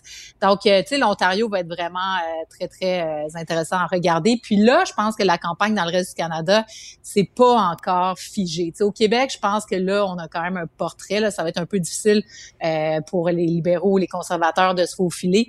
Mais en Ontario, je pense que là, euh, tout le terrain de jeu est là. Puis c'est là que vont se concentrer beaucoup euh, Justin Trudeau et Renato là, dans les prochains jours. Bien, justement, un petit mot sur Justin Trudeau, euh, Marc-André. Ouais, ben on a vu M. Trudeau euh, dans les dernières heures quand même. On, on sent, on, on sait hein, c'est quoi la pression d'une campagne électorale pour pour un homme ou une femme politique. On l'a vu hier, en deux deux moments. Là, il s'est fait, lui et Mme Grégoire Trudeau se sont fait là, insulter par un par un manifestant. Et M. Trudeau est en Colombie-Britannique, puis il a répondu, ben il n'y a pas là, il y a, y a pas un hôpital là-bas là, où tu peux aller euh, manifester. Fait que c'est sûr que ce matin, ouais, c'était pas la meilleure, c'était pas la meilleure réponse Mais je pense que c'était ironique, mais peut-être qu'on n'a Ouais, pas saisi l'ironie de l'affaire. Non, puis là, puis là euh, ce matin, il s'est défendu en disant, tu quand moi, je- tu sais, comme la, je paraphrase, mais tu sais, j'ai- la, cara- la peau épaisse, la carapace épaisse, tu sais, je suis capable d'en prendre, mais là, on a attaqué ma femme. mais tu dis, tu sais, le premier ministre, tu faut t'élèves un peu ton jeu d'un cran, surtout qu'on sait que les manifestants là, dérangent les écoles puis les, hôpitaux. Puis là, il y avait une entrevue sur Global hier en Colombie-Britannique, puis M. Trudeau a répondu aux questions, qui est quand même une entrevue assez assez corsée, mais euh, la journaliste a fait son travail. Puis à la fin, il a comme dit, euh, il a dit wait, attendez, il a dit ça à la journaliste en honte, on n'a pas parlé de pandémie ou changement climatique, c'est des enjeux importants. Et après ça, la journaliste a répliqué, ben telle, telle, telle date hein, ou tel moment, on vous a demandé des entrevues sur ce sujet-là, vous avez dit non. Euh, c'était pas, euh, tu sais, je veux dire là, moi, un politicien qui commence à critiquer une journaliste, qui n'est pas content des questions, puis des sujets qui n'ont pas été abordés, la façon que c'est fait, faut qu'on Il y a moyen de le faire élégamment. C'est ce que je comprends. Ouais, c'est ça, également. Ouais, c'est ça. Tu peux dire, regardez, là, moi, je, trouve que c'est important, mais j'ai invité à aller voter pour tel enjeu. C'est une façon de le faire. Ça fait que ça fait une sortie un peu, euh, plus ou moins élégante de, M. Trudeau là, hier en Colombie-Britannique, qui est un terreau très, très, très, très, très, très important. Il est fatigué, je pense, Justin. Oui, je pense qu'il est fatigué, puis je pense qu'il sent la pression, parce que lui, c'est pas juste de gagner, hein. faut qu'il soit majoritaire. On oublie ça, on, on, mm au 15 août, il allait chercher sa majorité, puis c'est pour ça que, que déclenché cette élection-là. Il n'est pas parti Une minorité, c'est pas assez. Non, effectivement. Elsie? Puis, ben oui, puis tu sais, quand on regarde euh, notamment Colombie-Britannique, c'est vraiment serré, là, tu sais, dans les chiffres du léger, là, euh, c'est 33 mm. pour les conservateurs, 31 pour le Parti libéral, euh, et puis 28 pour le NPD. Donc, tu sais, c'est vraiment une course à trois, là, intense dans, en Colombie-Britannique. Puis en dans les maritimes aussi, tu sais. Par contre, là, on avait vu au début de la campagne, ça avait donné d'ailleurs un, certain élan aux conservateurs. bon, une province a voté une élection provinciale où les conservateurs ont été élus à la surprise générale parce que les libéraux était très en avance au déclenchement. Mais là, si on regarde le sondage, ça semble être revenu là euh, pour le Parti libéral. Bref, tu sais, la campagne est vraiment corsée. On a vu d'ailleurs, tu sais, hier euh, euh, Trudeau et O'Toole être de plus agressifs un envers l'autre. Il y a des publicités qui sont sorties du Parti conservateur, tu sais, des publicités négatives. Quoi? Ça, oui. Tu sais, ben, c'était plate au début de la campagne. Ok, les gens embarquaient pas là, mais on dirait que depuis qu'on a eu le débat en anglais puis la bourde de, la fille d'Angus Reid là, ça a comme ses poches là parce qu'on était victime d'un racisme sans nom mais on dirait que ça a mis le feu. On dirait que ça a starté à patente, puis que là, c'est devenu intéressant, puis que là, c'est fini la langue de bois, on laisse tomber les gants, puis on y va. Ben oui, puis d'autant plus qu'on a eu trois semaines de campagne pendant l'été, tu sais, donc la moitié des gens étaient pas du tout intéressés à la campagne. nous, c'est sûr, on suit ça. Mais donc là, on a eu un, deux semaines de campagne. Là, on commence à se mettre dedans. Les, les Québécois, les Canadiens commencent à s'intéresser aux enjeux. Puis là, bon, on va déjà aller voter. Donc, c'est certain que c'est une élection express. Puis Marc-André a raison de dire que euh, l'objectif ultime de Justin Trudeau, c'était une majorité. Donc, s'il se retrouve avec une minorité, s'il perd, ben là, ça serait l'hécatombe, mais une minorité, ben ça aurait été tout ça pour ça encore plus. Tu sais, donc, ben, il va perdre la face. Millions. Ben c'est ça, donc ça va être, euh, tu sais, ça va être euh, au Parti libéral, il va y avoir des questionnements à se poser mm. là. Bref, c'est puis au Québec, ben c'est certain que là, moi, en tout cas, je suis contente de voir que les Québécois semblent se tenir debout. Jean-Marc Léger disait ce matin que c'est le, vote bloqué, ce qui est sorti le plus pendant le, le, vote par anticipation. C'est comme ça va faire de se faire cracher au visage de même. À un moment donné, là, euh, le, le Québec bashing, c'est même euh, Dominique Anglade qui est sorti là-dessus. Donc, c'est vraiment unanime au Québec. bon, il va y avoir une motion à l'Assemblée nationale possiblement adoptée pour demander des excuses. Donc, euh, c'est tant mieux en quelque part qu'on s'affirme. Moi, j'ai des gens euh, autour de moi qui ont jamais voté bloc puis qui vont voter bloc ou qui ont voté bloc par anticipation. Euh, je pensais que François Legault, pendant son point de presse, avait réclamé des excuses euh, de la part de la commission. Là. En tout cas, on, verra. Là, mais il l'avait fait, mais de, parce que on veut que ça soit question. Oui, c'est ça. ouais, ouais, il n'y a pas eu de réponse de personne. Donc c'est vrai. non, mais c'est ça. Mais il y a eu une réponse. C'est ça. Il y a eu une réponse de, du groupe des médias là, parce que la commission mandate le groupe des médias, mais c'était pas ils ont dit qu'eux qui voyaient pas, que la question ne portait pas au fait, puis mm. pas que les Québécois étaient racistes. Mais je pense qu'il aurait pu trouver une façon, euh, pourtant c'est des médias, ils devraient savoir comment communiquer. je pense qu'il y aurait une, il y aurait une façon vendredi de dire, c'est vous regardez la question, là, oui, peut-être on a fait, il y a une façon de s'excuser, ils l'ont pas faite. Mais ben, c'était euh, tendancieux, c'était une question euh, pleine d'amalgame. Ben c'est ça, parce qu'à un moment quand tu commences à mélanger bien des affaires, c'est là que tu, te perds un peu. Bon, euh, on, a déjà commencé à aborder la question des excuses parce que c'est la rentrée parlementaire à Québec. Ce sera discuté, là, justement, ces excuses qui sont réclamées, notamment par le PQ. Mais avant, je veux qu'on parle des petits nouveaux à l'Assemblée nationale qui vont venir souffler dans le cou à François Legault, Marc-André. Oui, ça va être intéressant de voir euh, autant du côté du Québec solidaire que du Parti québécois. Ils ont des nouveaux euh, des nouveaux chefs parlementaires, Mhm. euh, donc M. Nadeau-Dubois, M. Arsenault pour le Parti québécois. Donc, ça va être intéressant de les voir dans les sept semaines, comment ils vont se débrouiller. On a vu que M. Nadeau-Dubois peut être euh, peut être très efficace quand il prend un dossier. On a vu dans le dossier de la ventilation, en com- com- en comité sa game, parlementaire. sa game de médias sociaux, là, euh, tu sais, Québec solidaire, euh, ils sont très forts sur les médias sociaux. Ils font des, des vidéos, du montage. C'est assez percutant, là. Mm. Puis j'ai hâte de voir, monsieur, tu sais, on va, on aime ça parler d'élections, là. Il y a fédéral, puis tantôt on va parler municipal, puis tantôt ça va être la provinciale, mais également, ça va faire un changement aussi par rapport au débat des chefs dans un an. Ça va être monsieur Nadeau-Dubois qui va être là au lieu de madame Massé. Fait que ça aussi, ça va être un, un style différent Ouais. et euh, qui va être intéressant à suivre. En dehors de la pandémie, Elsie, euh, ce sera quoi les enjeux importants? Ben c'est ça. Ce matin, Monsieur Kerr, là, qui remplace Simon Jeanin Barrette, qui va avoir un bébé là, ou qui l'a déjà eu, en tout cas bref, dans les prochains jours, euh, nous a dit que ça serait les dossiers de la main d'œuvre. Donc euh, c'est de ça que François Legault voulait nous parler vendredi passé Oui. avant l'attaque contre le Québec. Donc euh, euh, c'est ça, pénurie de main d'œuvre, trouver des moyens là, tu sais, d'attirer des professeurs, des infirmières, etc. Puis bon, dans les différents corps de métier, les garderies. Donc ça faisait déjà partie de l'agenda parlementaire, euh, tu sais, les, les, les 37 000 places en CPE de la CAC. C'est d'ailleurs pour ça qu'ils ont été heurtés là, par François, euh, par Justin Trudeau, qui voulait prendre le, le crédit, tu sais, des, des places en CPE. Donc il y a ça. Donc ça, ça va être les deux gros dossiers. Québec solidaire nous a dit bon, on voulait parler là de- d'environnement, Euh, le Parti libéral. Donc euh, Parti libéral, une nouvelle manière là, d'entrevoir l'économie. On a vu Dominique Anglade qui a une main mise sur son caucus. C'est intéressant aussi. Là, tu sais, il y a eu différents virages euh, qui ont été pris par euh, euh, le Parti libéral. Ça va être intéressant de voir comment ils vont réussir à se démarquer. Puis Parti québécois, ben, c'est ça, donc revenir à la démocratie que Mm. nous disait Paul Saint-Pierre Plamondon, l'environnement aussi, et la défense française. La défense française étant d'ailleurs un des, des gros points à l'ordre du jour euh, de la présente session, parce que là, on va débattre euh, du nouveau projet de loi 101, si on veut, la loi 96. Donc euh, ça, ça va occuper beaucoup des débats à l'automne. Et comme Marc-André disait, ben, c'est ça, ça va être la prémisse vers le positionnement Ouais. euh, le printemps prochain, puis vers Mais- les élections à l'automne. En terminant, ben, vous avez parlé de nouveaux chefs parlementaires euh, du PQ puis de Québec solidaire, mais là, Claire Sanson aussi, là, qui représente Ah, Éric. Duhem, je trouve qu'on pourrait peut-être en glisser un petit mot, là.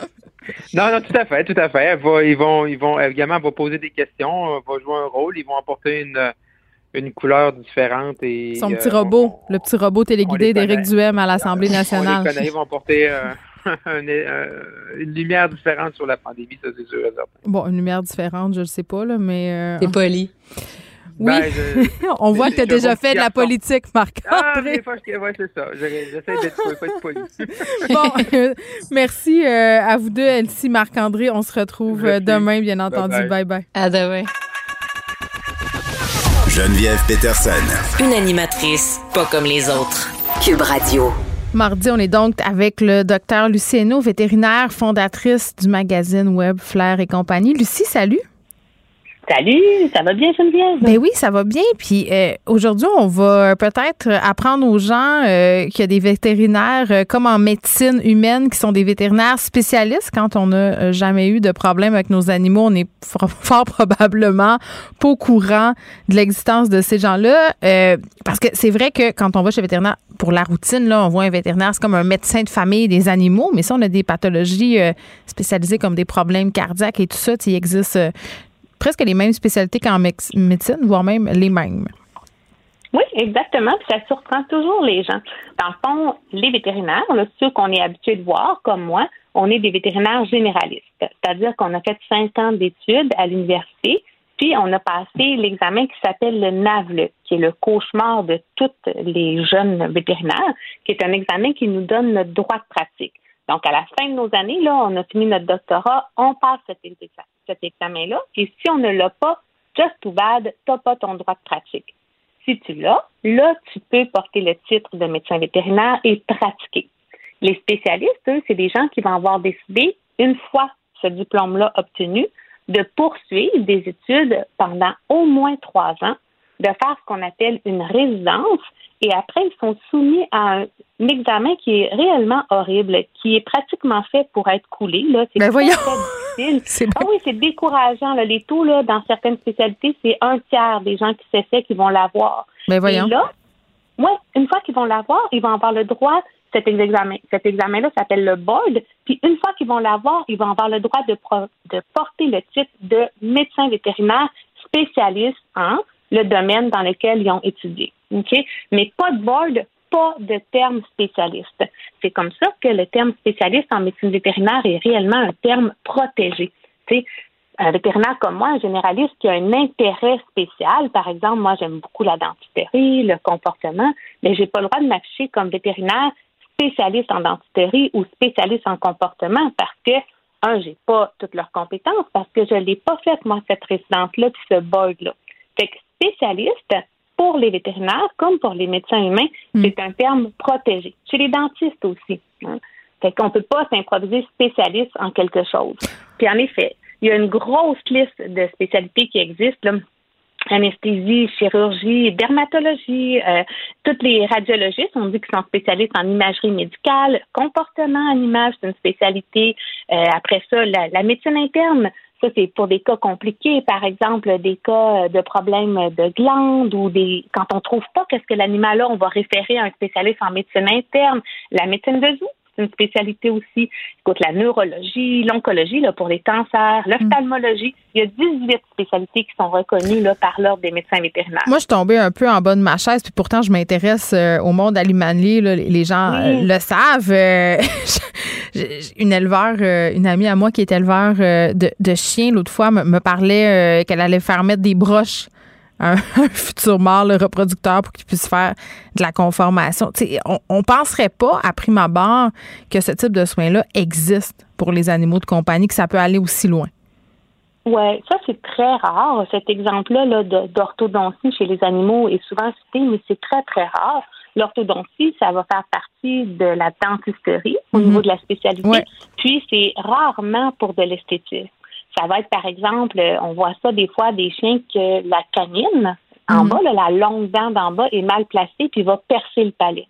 Donc, à chaque fois que l'animal mord ou ferme sa bouche, ça lui fait un trou dans le palais. Fait que là, on a deux choix. On peut tenter de replacer cette dent-là ou on peut l'extraire. Les gens vont l'extraire, Lucie, non? Ça coûte bien ah, moins cher. À, 99% ils vont l'extraire. Ben oui, ben oui, c'est sûr. C'est c'est rare les gens qui vont faire de l'orthodontie. Moi, en 20 ans de pratique, j'ai jamais référé pour de l'orthodontie. Là. Ça, c'est vraiment, vraiment des exceptions. Par contre, j'ai souvent référé, comme tu vois, cette semaine, j'ai référé en dentisterie. Je faisais une dentisterie ici hier sur un petit patient que j'aime beaucoup. Je fais mes radiographies dentaires. Il y a une canine encore qui a une méga infection qui a mangé l'os autour. Donc, cette canine-là est douloureuse pour le chien. Il reste juste un millimètre d'os. Fait que c'est sûr que si je tente une extraction, j'ai peut-être 80% des chances de fracturer cette mâchoire-là. Donc, mais la dent doit être extraite parce qu'elle fait mal au chien. Elle est infectée, puis l'os est tout en train d'être brisé. Donc, ce chien-là a été référé chez un spécialiste parce que si la mâchoire brise, le spécialiste va pouvoir la réparer directement pendant l'intervention, ce que moi, je peux pas faire. Bon, on, on, fera euh, une autre fois, on pourrait faire l'importance de brosser les dents de nos animaux et les trucs pour y faire venir. Euh, quand, pourquoi on consulte un, vétérinaire spécialiste? Euh, est-ce qu'il faut être référé? Comment ça fonctionne? Parce que moi, je peux pas me lever un matin et dire je veux voir un cardiologue. Tu pourrais, mais c'est des gens qui sont extrêmement précieux, très, très sollicités. Fait que la plupart du temps, ils vont passer par une référence d'un médecin vétérinaire généraliste. Aussi, c'est difficile de savoir pour un client quand est-ce qu'on a besoin d'un spécialiste, puis quand est-ce qu'on le généraliste peut très bien mener à bien ce cas-là. On va référer, par exemple, tu vois, moi, je réfère souvent en cardiologie.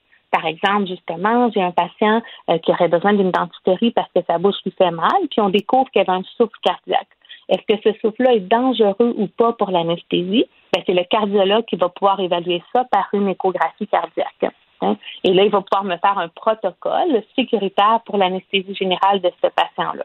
C'est tout le temps une collaboration entre le généraliste, le spécialiste et le client, parce que c'est toujours au client d'accepter ou de refuser ces soins-là. Un client pourrait dire non, je comprends que vous ne pouvez pas savoir si la maladie cardiaque est dangereuse ou pas, mais j'assume le risque. J'ai le droit. Mais moi, ma responsabilité, c'est de lui expliquer hmm. que ça, ça existe. Ben écoute, moi, je l'ai vécu personnellement. Là. Euh, moi, tu le sais, j'ai deux chats sphinx.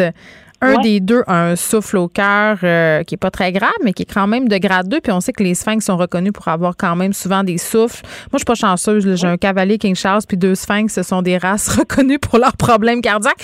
D'où l'importance de prendre euh, les animaux euh, dans des élevages responsables. Mais, mais Roméo, mon sphinx, a des problèmes de tarte dentaire. Ok, c'est épouvantable. Il y a deux ans, je l'ai fait déjà détartrer deux fois. Mais il faut faire un écho cardiaque. C'est ça, il faut faire l'écho cardiaque. Mais tu sais, c'est quand même, je vais pas faire de mauvais jeu de mots, mais ça fait mal au cœur parce que ça augmente énormément les coûts de l'intervention, de devoir payer à chaque fois l'échographie plus euh, le, détartrage qui est quand même déjà très, très cher. Moi, je comprends les gens à un moment donné de dire, ben moi, je vais vivre avec déjà que faire détartrer mon animal, ça me coûte 600-700 dollars. Mais ça, c'est correct. Il faut juste être clair avec son médecin vétérinaire. La responsabilité de décider si on va ou pas par exemple, voir un spécialiste, un propriétaire. Puis le vétérinaire, il juge pas mal ça. Nous, notre responsabilité, c'est de donner toutes les options puis de faire comprendre les risques et les avantages. Il y a aussi cette semaine, hein, on en parle, c'est la semaine de l'assurance animale au Québec. Puis parler de spécialité, c'est parler d'assurance aussi. C'est vrai. Quand on est quand notre animal est assuré, on réfléchit pas est-ce qu'on va ou pas choisir cette option-là en considérant les coûts. On choisit juste en fonction de nos valeurs. Moi, je suis médecin vétérinaire et mes animaux sont assurés parce que je veux pas, moi, que ma décision de faire traiter ou pas soit basée sur l'argent. J'aime avoir la tranquillité d'esprit de me dire, OK, si on a besoin d'aller en spécialité, je vais faire ce qu'il faut jusqu'à temps que moi, je me sente bien là-dedans. Je veux pas me sentir, je vais-tu jusque-là pour l'argent ou pas? Tu sais, comme on sait, Kobe, je l'ai adopté dernièrement d'un refuge, je vous en ai déjà parlé. Mm-hmm. Ben, j'ai fait assurer ce chien-là parce que je le connais pas, moi, ses antécédents. Il vient de refuge, j'ai un chien qui va me développer une maladie orthopédique, mais ben, je veux pouvoir le faire opérer à ce moment-là par un chirurgien spécialisé s'il en a besoin.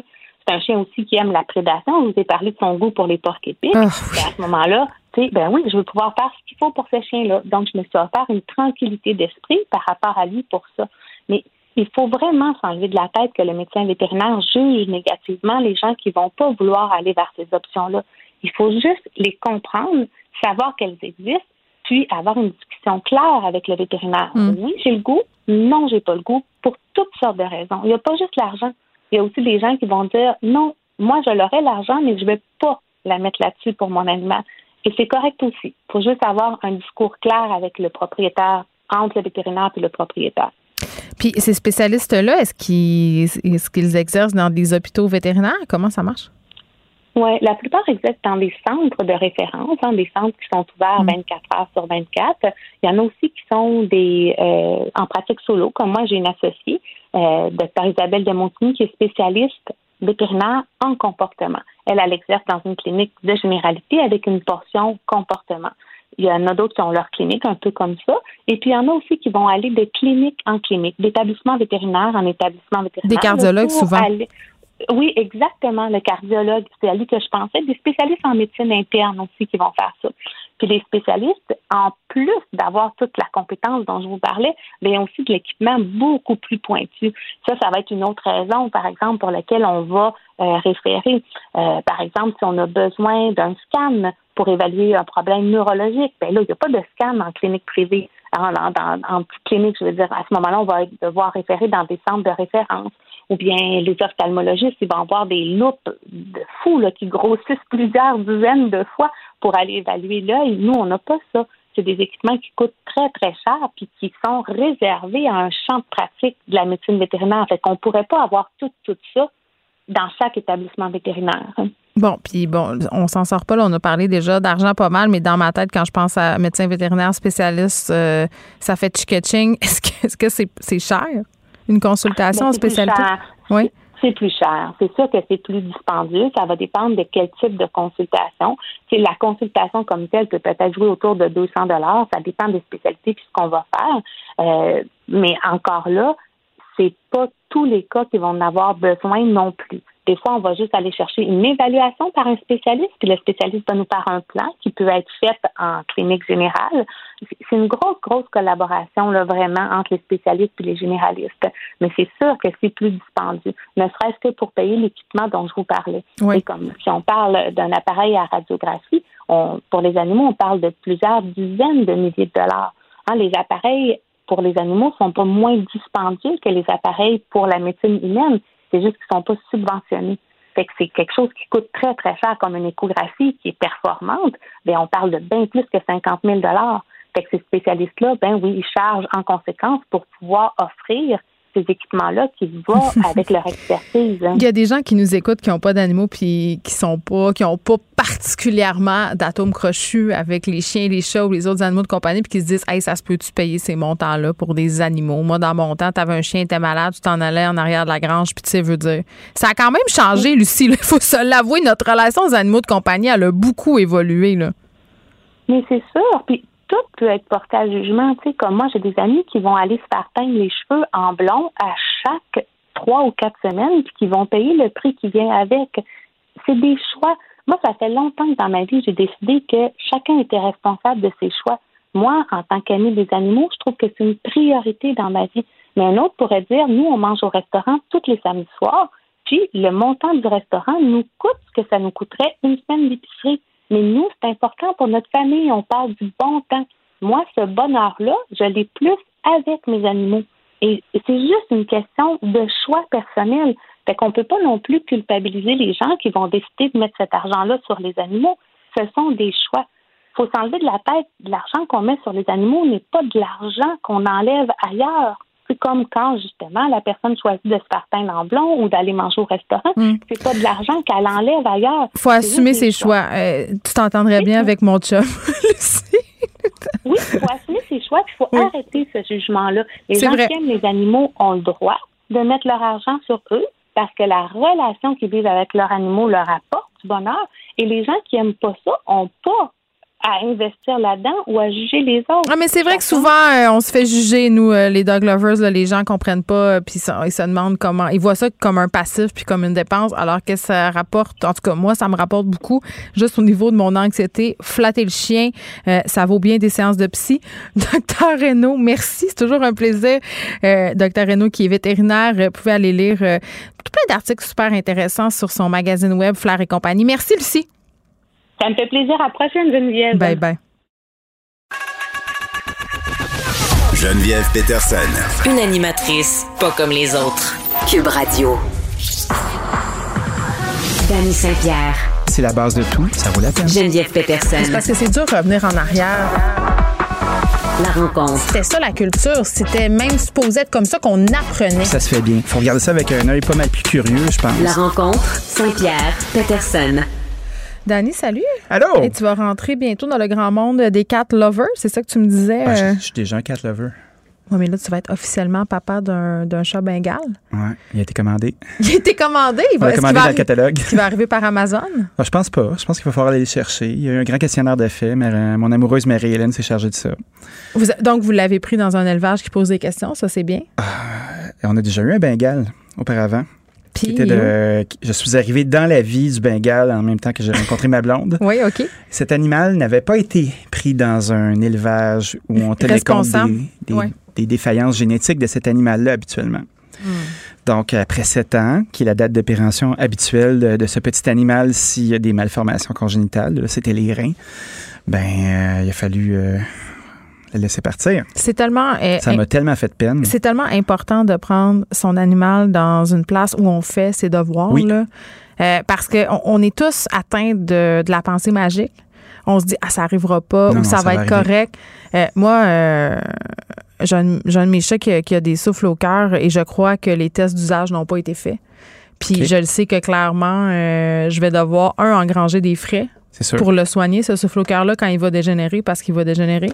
Euh, deux, c'est sûr que son espérance de vie euh, est, compromise. Puis c'est poche parce que tu t'attaches, les enfants s'attachent. Puis là, tu te dis, bon, ben, parce que j'ai fait des choix de marde, puis parce que j'ai pas assez posé de questions, ben, je vais en payer les frais dans tous les sens du terme. Et ça, c'est très, très poche. Puis on est souvent mené par cette impulsion d'avoir l'animal. Tu sais, on le veut vite, là. On, ben veut l'aimer, on veut qu'il soit chez nous, les enfants. Tu sais, c'est fédérateur, avoir un animal, c'est un heureux événement.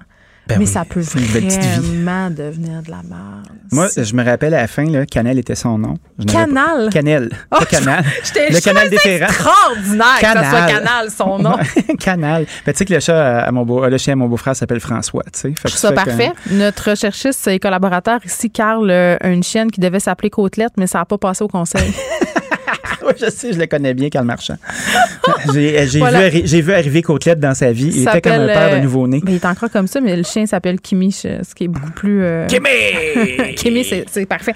Non, mais en tout cas, c'était notre petit édito pour dire euh, faites vos devoirs, choisissez comme il faut. Parce Oui. que ceux qui vont. C'est vous qui allez en. Tu sais, tu payes un animal de 3000 pièces Un Bengale, c'est cher. Là. Un bégal, c'est 2-3 000 Ben, c'est ça. Moi, mes sphinx, je les ai achetés. Ça fait quand même, c'était pas dans la crise d'animaux de compagnie, mais c'était 1200 pièces chacun, ce qui est quand même euh, dispendieux. Euh, tu sais, payer 2, 3, 4, 5, 6 fois le prix de ton animal parce que tu as voulu te dépêcher puis acheter d'un Jean-Gilles sur Kijiji, là. C'est arrivé, hein? Canel, elle, elle avait mal au rein. Puis là, il y avait des petits pipis partout.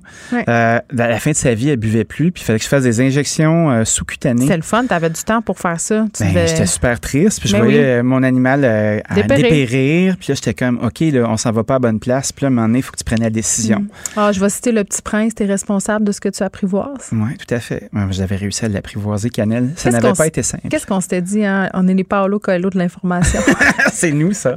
C'est tout à fait nous. J'adore. OK. Ben là, je, vais, je, vais Bon. je vais ravaler mon on Fin, va faire une euh, vraie chronique. Ben, non, mais écoute, ce- sont des affaires publiques. Les animaux de compagnie, c'est un boom en ce moment. Des Oui. gens qui abusent, puis c'est important. de- moi, je tape sur ce clou-là. C'est une de mes causes, puis je suis pas gênée euh, de m'en revendiquer. Là. Je trouve ça important. C'est pas normal qu'on magasine plus nos divans que nos chiens et nos chats. Tout à fait. On se parle de train. On se parle de train? Prends-tu Euh, un train pour la vie, toi, Dani? J'ai euh, j'ai toujours aimé prendre le train. Oui. Puis tu sais, il y a une mythologie avec le train. hein. On se rappelle, au début du siècle dernier, il y avait le Canadien Pacifique qui partait Mm. euh, d'un océan à l'autre. Puis là, tu pouvais avoir des diner cars. Moi, ça me fait juste penser à un tramway nommé Désir.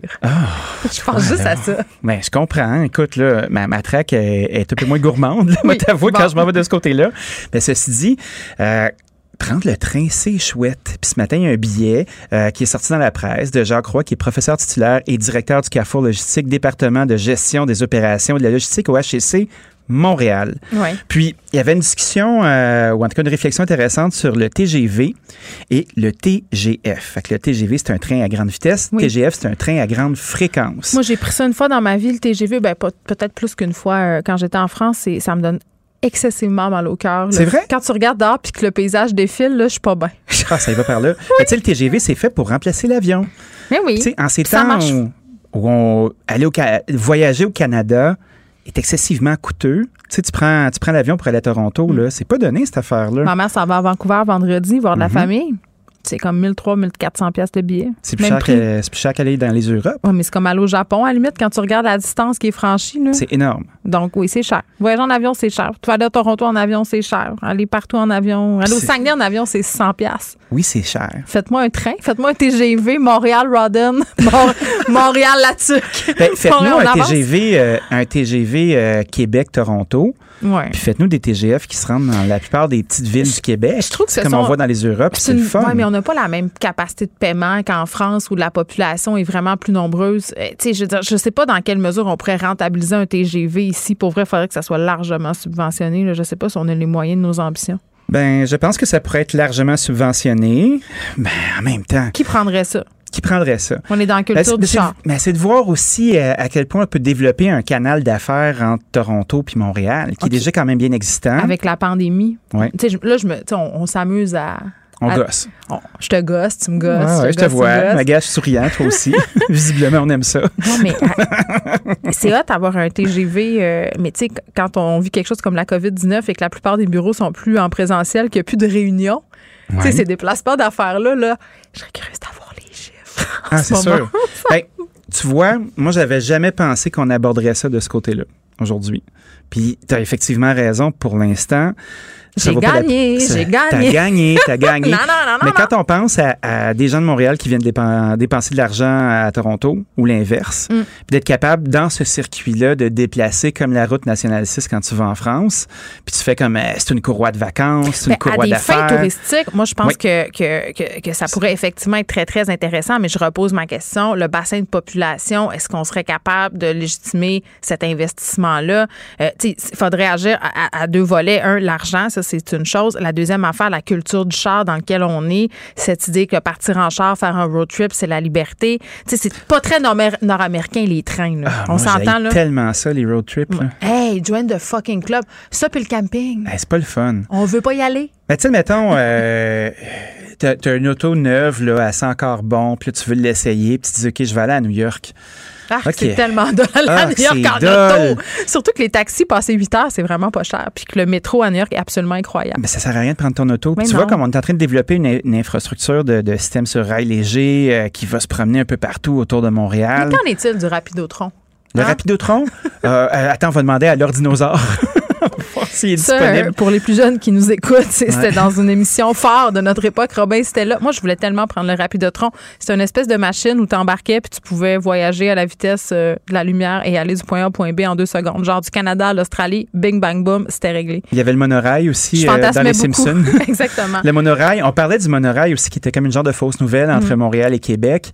Mais le fait de se déplacer rapidement entre ces deux villes-là, euh, le fait de se déplacer rapidement à Toronto, moi, je trouve ça intéressant d'un point de vue touristique, puis d'un point de vue d'unité aussi, où on peut se visiter, puis c'est pas si compliqué que ça. T'es pas obligé de prendre ton mot de char. Ben pour J'aime ça. le Canada, là, tu sais, le Canada across, tu sais. Cross country. Ben c'est parce que C'est très chouette le Canada. Ben c'est excessivement chouette le Canada, cet autre pays euh, tout près du nôtre. Oui. Mais tu sais, donnons-nous les moyens de le visiter parce que l'avion, le char, tu sais, mais en même temps, faire des trains. Je trouve.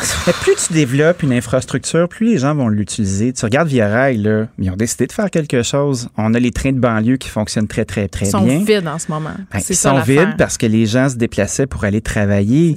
Mais au moins, la traque est faite. Puis aussi, il y avait un enjeu qui était de créer ses propres tracks pour pas être en conflit avec les trains de transport parce que les trains du CN, du CP. Mais ça, c'est un petit peu plate quand tu fais les arrêts d'usage. Il y a du stock, fait que tu as besoin d'avoir ta propre track. Oui. Puis après ça, ben, il y avait un autre enjeu aussi qui était l'électrification. Mm. Fait que là, semble-t-il qu'on est capable ici, par osmose, de, de, de créer de l'hydrogène vert.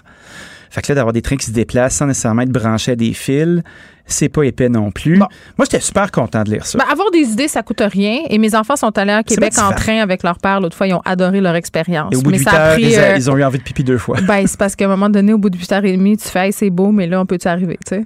Hein? J'aime ça, l'idée d'être capable de te déplacer de ne pas être pogné à te louer des chars puis à te promener avec tes autos. En TGV, tu vois rien, mais ça va vite. non, tu vois, fais ça vite, mais prends ton temps. Dani, merci beaucoup. Salut, à demain. À demain. Vous écoutez Geneviève Peterson. Cube Radio. Ça fait un petit bout déjà que j'avais envie de lui parler. Je suis son histoire euh, sur les médias sociaux et aussi, euh, bon, euh, dans d'autres médias où elle tient un journal. Caroline Dawson, qui est atteinte d'un type de cancer très agressif. Euh, qui a eu droit en fin de semaine à une vague de solidarité euh, vraiment euh, qui fait chaud au cœur. C'était incroyable de voir ça. Puis on est tellement dans le négatif souvent dans les nouvelles avec ce qui se passe que je trouvais ça intéressant qu'on s'en parle de cette vague de solidarité-là. Qu'est-ce que ça peut avoir comme effet, mouvement de soutien comme ça quand on est malade comme elle l'est en ce moment. Elle est avec nous, Caroline. Salut. Allô? Caroline, qui est écrivaine, qui est auteure euh, de l'excellent roman Là où je me terre, prof de sociologie au cégep euh, Édouard Montpetit. Merci vraiment euh, d'être là, Caroline.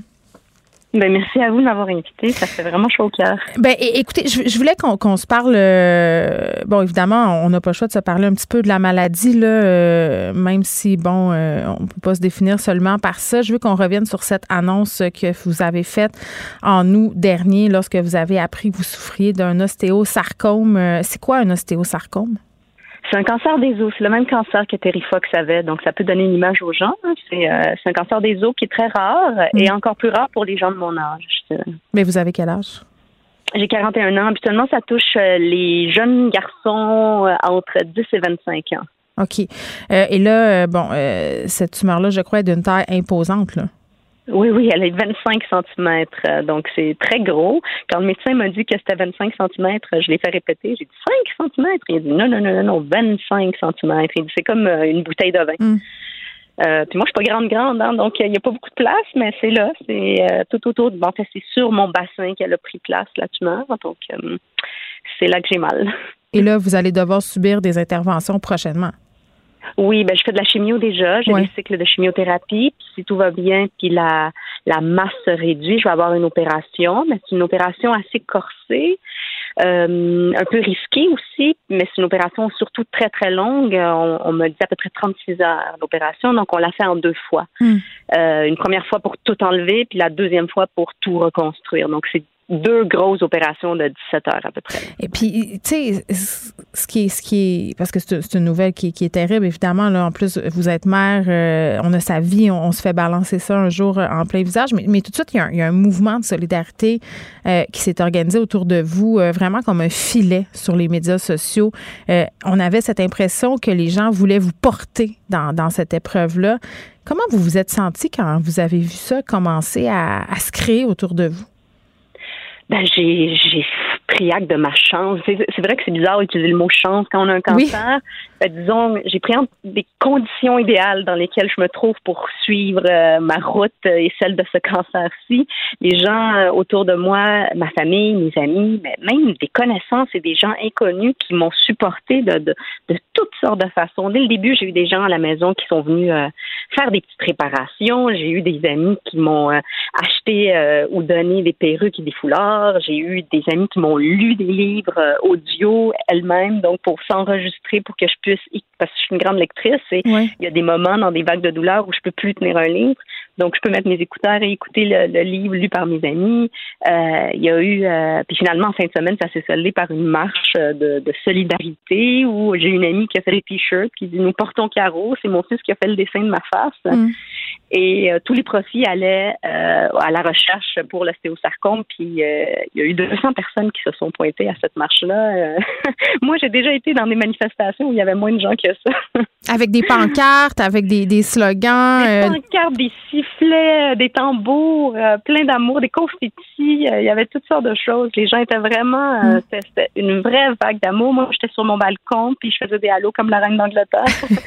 et, et, là, j'ai vu défiler tous les gens que j'ai aimés dans ma Euh, il y avait des anciens collègues, des collègues de maintenant, des, gens avec qui j'ai fait de la danse, des anciens militants, des, des amis, des vieilles amies, des ex. Il y avait toutes sortes de gens qui étaient là. Vraiment, euh, ça fait chaud, chaud au cœur. Est-ce que, est-ce que ça change la façon dont on approche la maladie quand on ah, a 200 personnes qui passent devant chez soi comme ça? C'est clair, c'est clair. Ça change tout, on sent, on sent aimé et porté littéralement. Là. Euh, moi, je dirais que j'ai, j'ai, rempli ma, mon petit sac de, d'amour pour les prochains mois. Là, j'ai plus besoin que personne me dise euh, je t'aime. Vraiment, on sent, on s'appuie puis on sent qu'on traverse pas ça tout seul. Même si c'est sûr que la maladie, il y a beaucoup de solitude, mais je traverse pas ça tout seul. Mm. j'ai, j'ai qu'à fermer les yeux et revoir tous ces beaux sourires de gens qui m'aiment. J'ai envie de vous demander, c'est quoi votre rapport maintenant avec le mot résilience? Ah, mais tu sais, il y a beaucoup de gens qui disent euh, t'es forte. Et, ça, ça me dérange beaucoup plus. Mais vous avez l'air forte. Vous avez l'air. Peut-être, mais tu sais, je, fais avec ce que j'ai, là. On m'annonce ça et j'ai pas le choix. Moi, j'ai deux enfants. Je peux pas m'apitoyer sur mon sort puis mm. euh, m'écraser par terre euh, dans, dans, dans un placard. Là, j'ai pas le choix de, de continuer la vie puis de faire à souper le soir, tu sais. Donc, euh, ça ouais, je sens pas que je suis plus forte qu'une autre. Je pense que n'importe quelle mère ou à peu près vivrait ça de la même façon, ou n'importe quelle femme vivrait ça de cette façon-là. C'est sûr que j'ai tendance à une tendance plus positive peut-être que, beaucoup de gens, mais en même temps, la vie, elle, me le donne en centuple. Là. Il y a plein de gens qui sont là constamment pour m'aider. Hmm. Donc, euh, tu quand je dis que j'avais les conditions idéales, mon mari est médecin aussi. Là, ça aide beaucoup à relativiser beaucoup de choses sur la maladie. Lui, il est pédiatre, il en a vu des enfants mourir. Donc, euh, je vous dirais que c'est la vie, c'est la vie, puis euh, il faut faire avec. Donc, euh, je fais avec. Comment vous parlez de ça avec vos enfants? Euh, ben, on, on, leur donne une narration qui est euh, celle qu'on choisit nous-mêmes. Donc, mettons, quand je suis très fatiguée, au lieu de leur dire maman est vraiment fatiguée, on, on va changer ça de bord puis on va dire maman va recharger ses batteries. Donc, pour qu'ils voient ça de manière positive tout le temps et pas qu'ils aient peur et que ce soit mm. pas négatif. Donc, eux-mêmes, ils le voient des fois quand je suis fatiguée, ils disent Ah, maman, faut qu'elle aille recharger ses batteries. ils prennent ça comme un iPad, là. Tu as, as, tout usé l'énergie, ben là, faut aller, faut aller les recharger. Mm. Donc, euh, faut, faut leur parler de cette façon-là, je pense. Oui, bien, vous me dites votre votre mari est médecin. Euh, votre expérience du milieu hospitalier euh, pendant la COVID, avoir un cancer en, temps de COVID, j'imagine que ça change aussi les choses un peu. Oui, c'est sûr, on n'a pas le droit d'être accompagné partout tout le temps. Euh, parfois on l'est, mais tu sais, en même temps, le, l'équipe hospitalière sont euh, d'une bienveillance là. Ces gens-là, je j'en reviens pas avec tout, tout, tout le travail qu'ils font, euh, sont toujours, toujours gentils, toujours souriants. C'est pour être tanné, là. Euh, mais en tout cas, ils mettent pas ça sur les patients, ça, je peux vous le garantir. Est-ce que vous écrivez encore? Euh, un petit peu, je dirais. Là, j'ai recommencé un petit peu parce que ça va bien, mais j'écris pas quand ça va mal. Puis j'écris pas trop là-dessus, pas trop sur le cancer. J'aime mieux comme le vivre, puis on mm. verra plus tard si j'en parlerai euh, dans mes écrits. Mais, mais c'est ça, euh, comme écrivaine, j'imagine que cette expérience-là de la douleur va, va peut-être transformer votre pratique d'écriture, votre façon d'aborder votre art aussi, là? Ouais, mais juste dans les conditions objectives, je peux pas m'asseoir parce que ma tumeur est sur mon bassin. ça change le rapport à l'écriture. J'écris couché. fait que déjà, je peux mm. pas écrire beaucoup. Euh, sais le crayon, moi, j'écris tout à la main au départ, donc tu sais, je me fatigue plus vite. Fait que c'est ça, ça change tout. Mais en même temps, toute ma vie est bousculée de bord en bord. Fait que pourquoi ça, ça ne changerait pas. Donc évidemment que ça va changer, comme tout le reste. Ben peut-être que l'écriture aussi, c'est pas la chose la plus importante pour vous en ce moment. Non, non, non. Je prends beaucoup de, de, temps pour voir les gens que j'aime, puis hmm. recevoir l'amour, puis passer du temps avec mes enfants. ça a l'air cliché, là, mais ça nous ramène beaucoup à ça. Hein. Euh, si j'ai de l'énergie, je ne vais pas la passer à hmm. écrire des poèmes. Là. Je, vais la passer avec mes petits. Est-ce que vous êtes capable d'envisager un avenir, de penser à l'avenir? Comment, comment vous le voyez, cet avenir-là? Ah oui, oui, oui. En fait, moi, c'est jusque-là que je vois. Ce que je refuse de voir, c'est la mort, là, vraiment. Ça, mm-hmm. pour moi, c'est comme invisible parce que ben, sinon, je pourrais pas continuer. Là. Donc, moi, dans ma tête, je vais guérir. Je sais pas quand. Ça peut peut-être long. Puis je vais être là jusqu'au bout. Je vais faire tout ce qu'il faut. Mais, mais c'est là ma limite de mon déni, là, de dire euh, non, ça se peut pas que je mm. meure. Et je pense que c'est peut-être ça aussi qui me garde, qui me garde de bonne humeur. Ben, je comprends.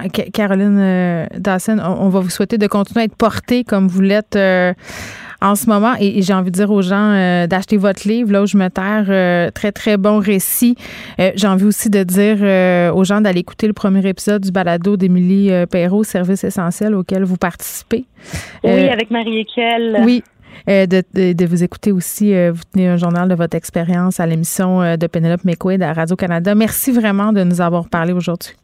Ça fait vraiment plaisir. Bon, je vous dirais pas que vous êtes forte, vous aimez pas ça, mais je le trouve quand même. Merci. je suis sûre que vous auriez fait la même chose.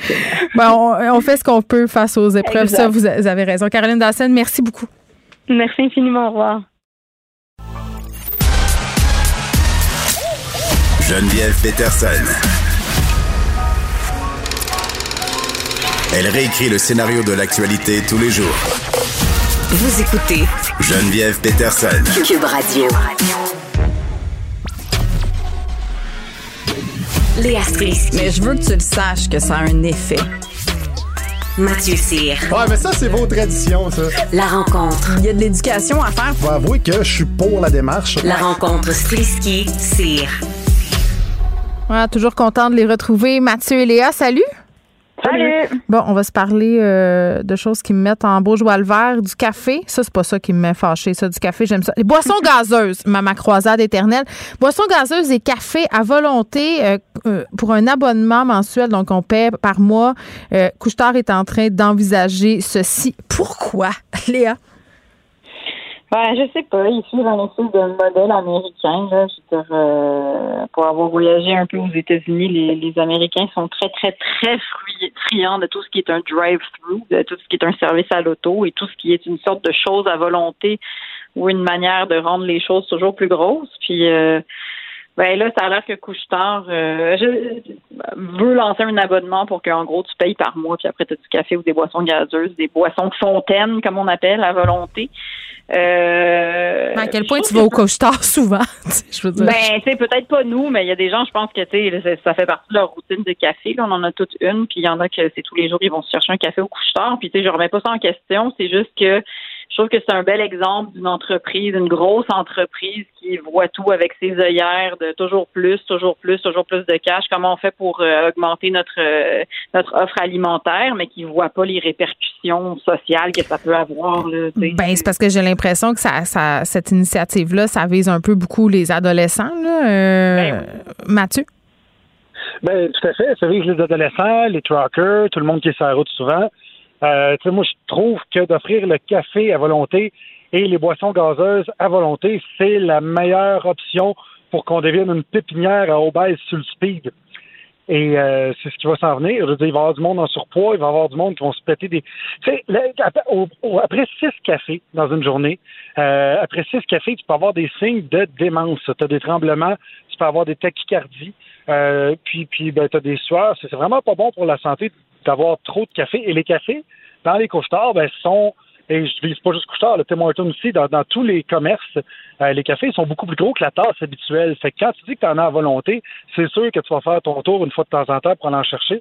Même chose pour les boissons gazeuses. Je veux dire, une boisson gazeuse, format moyen, on parle de 573 millilitres, c'est 52 grammes de sucre, alors que l'Organisation mondiale de la santé euh, dit que 48 grammes par jour pour un adulte, c'est assez. Fait que, ben, c'est assez, puis c'est même trop.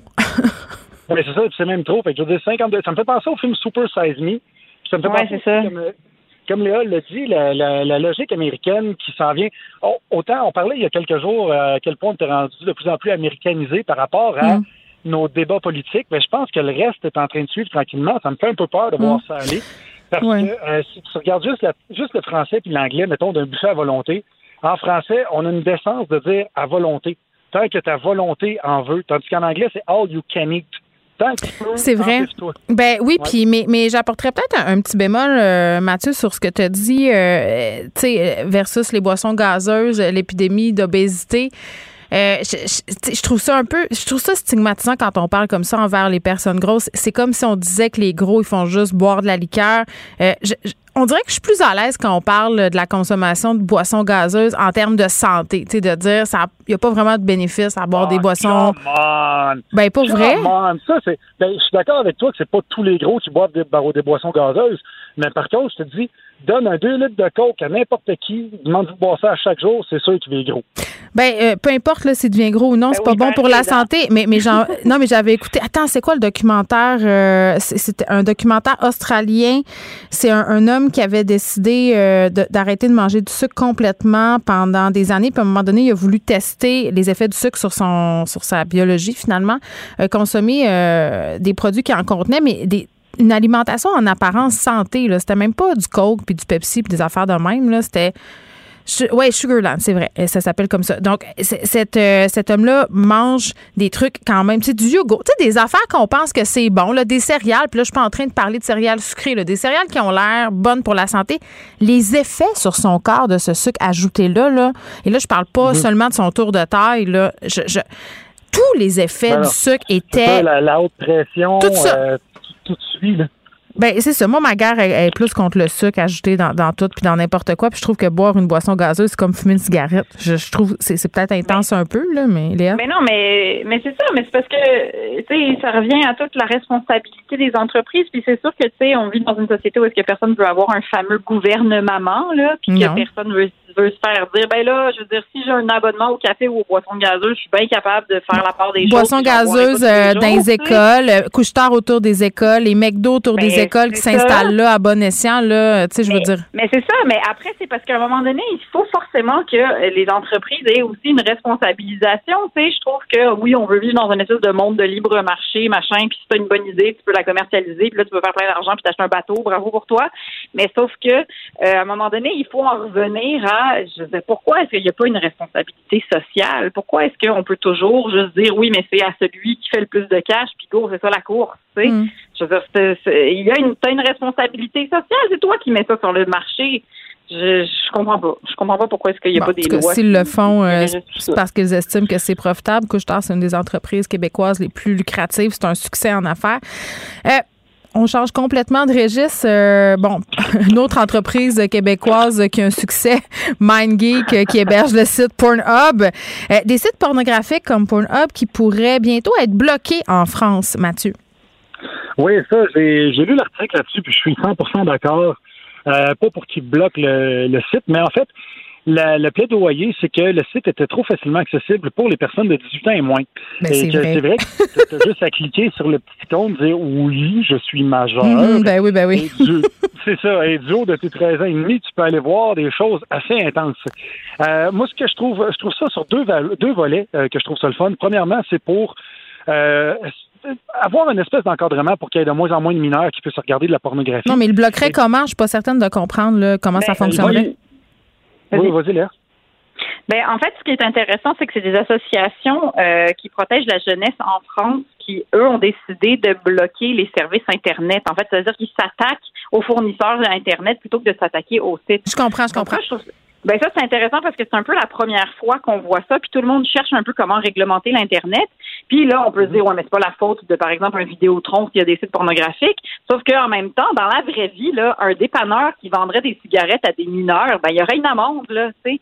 Donc, je trouve que il faut qu'on, à un moment donné, il va falloir que ça nous rattrape. Là. mais attends, tu me fais, tu me fais tellement penser à un truc. Euh, tu te dis Vidéotron, moi, je suis abonné au service Elix où tu peux euh, vraiment monitorer en temps réel ce que chaque appareil de la maison consomme.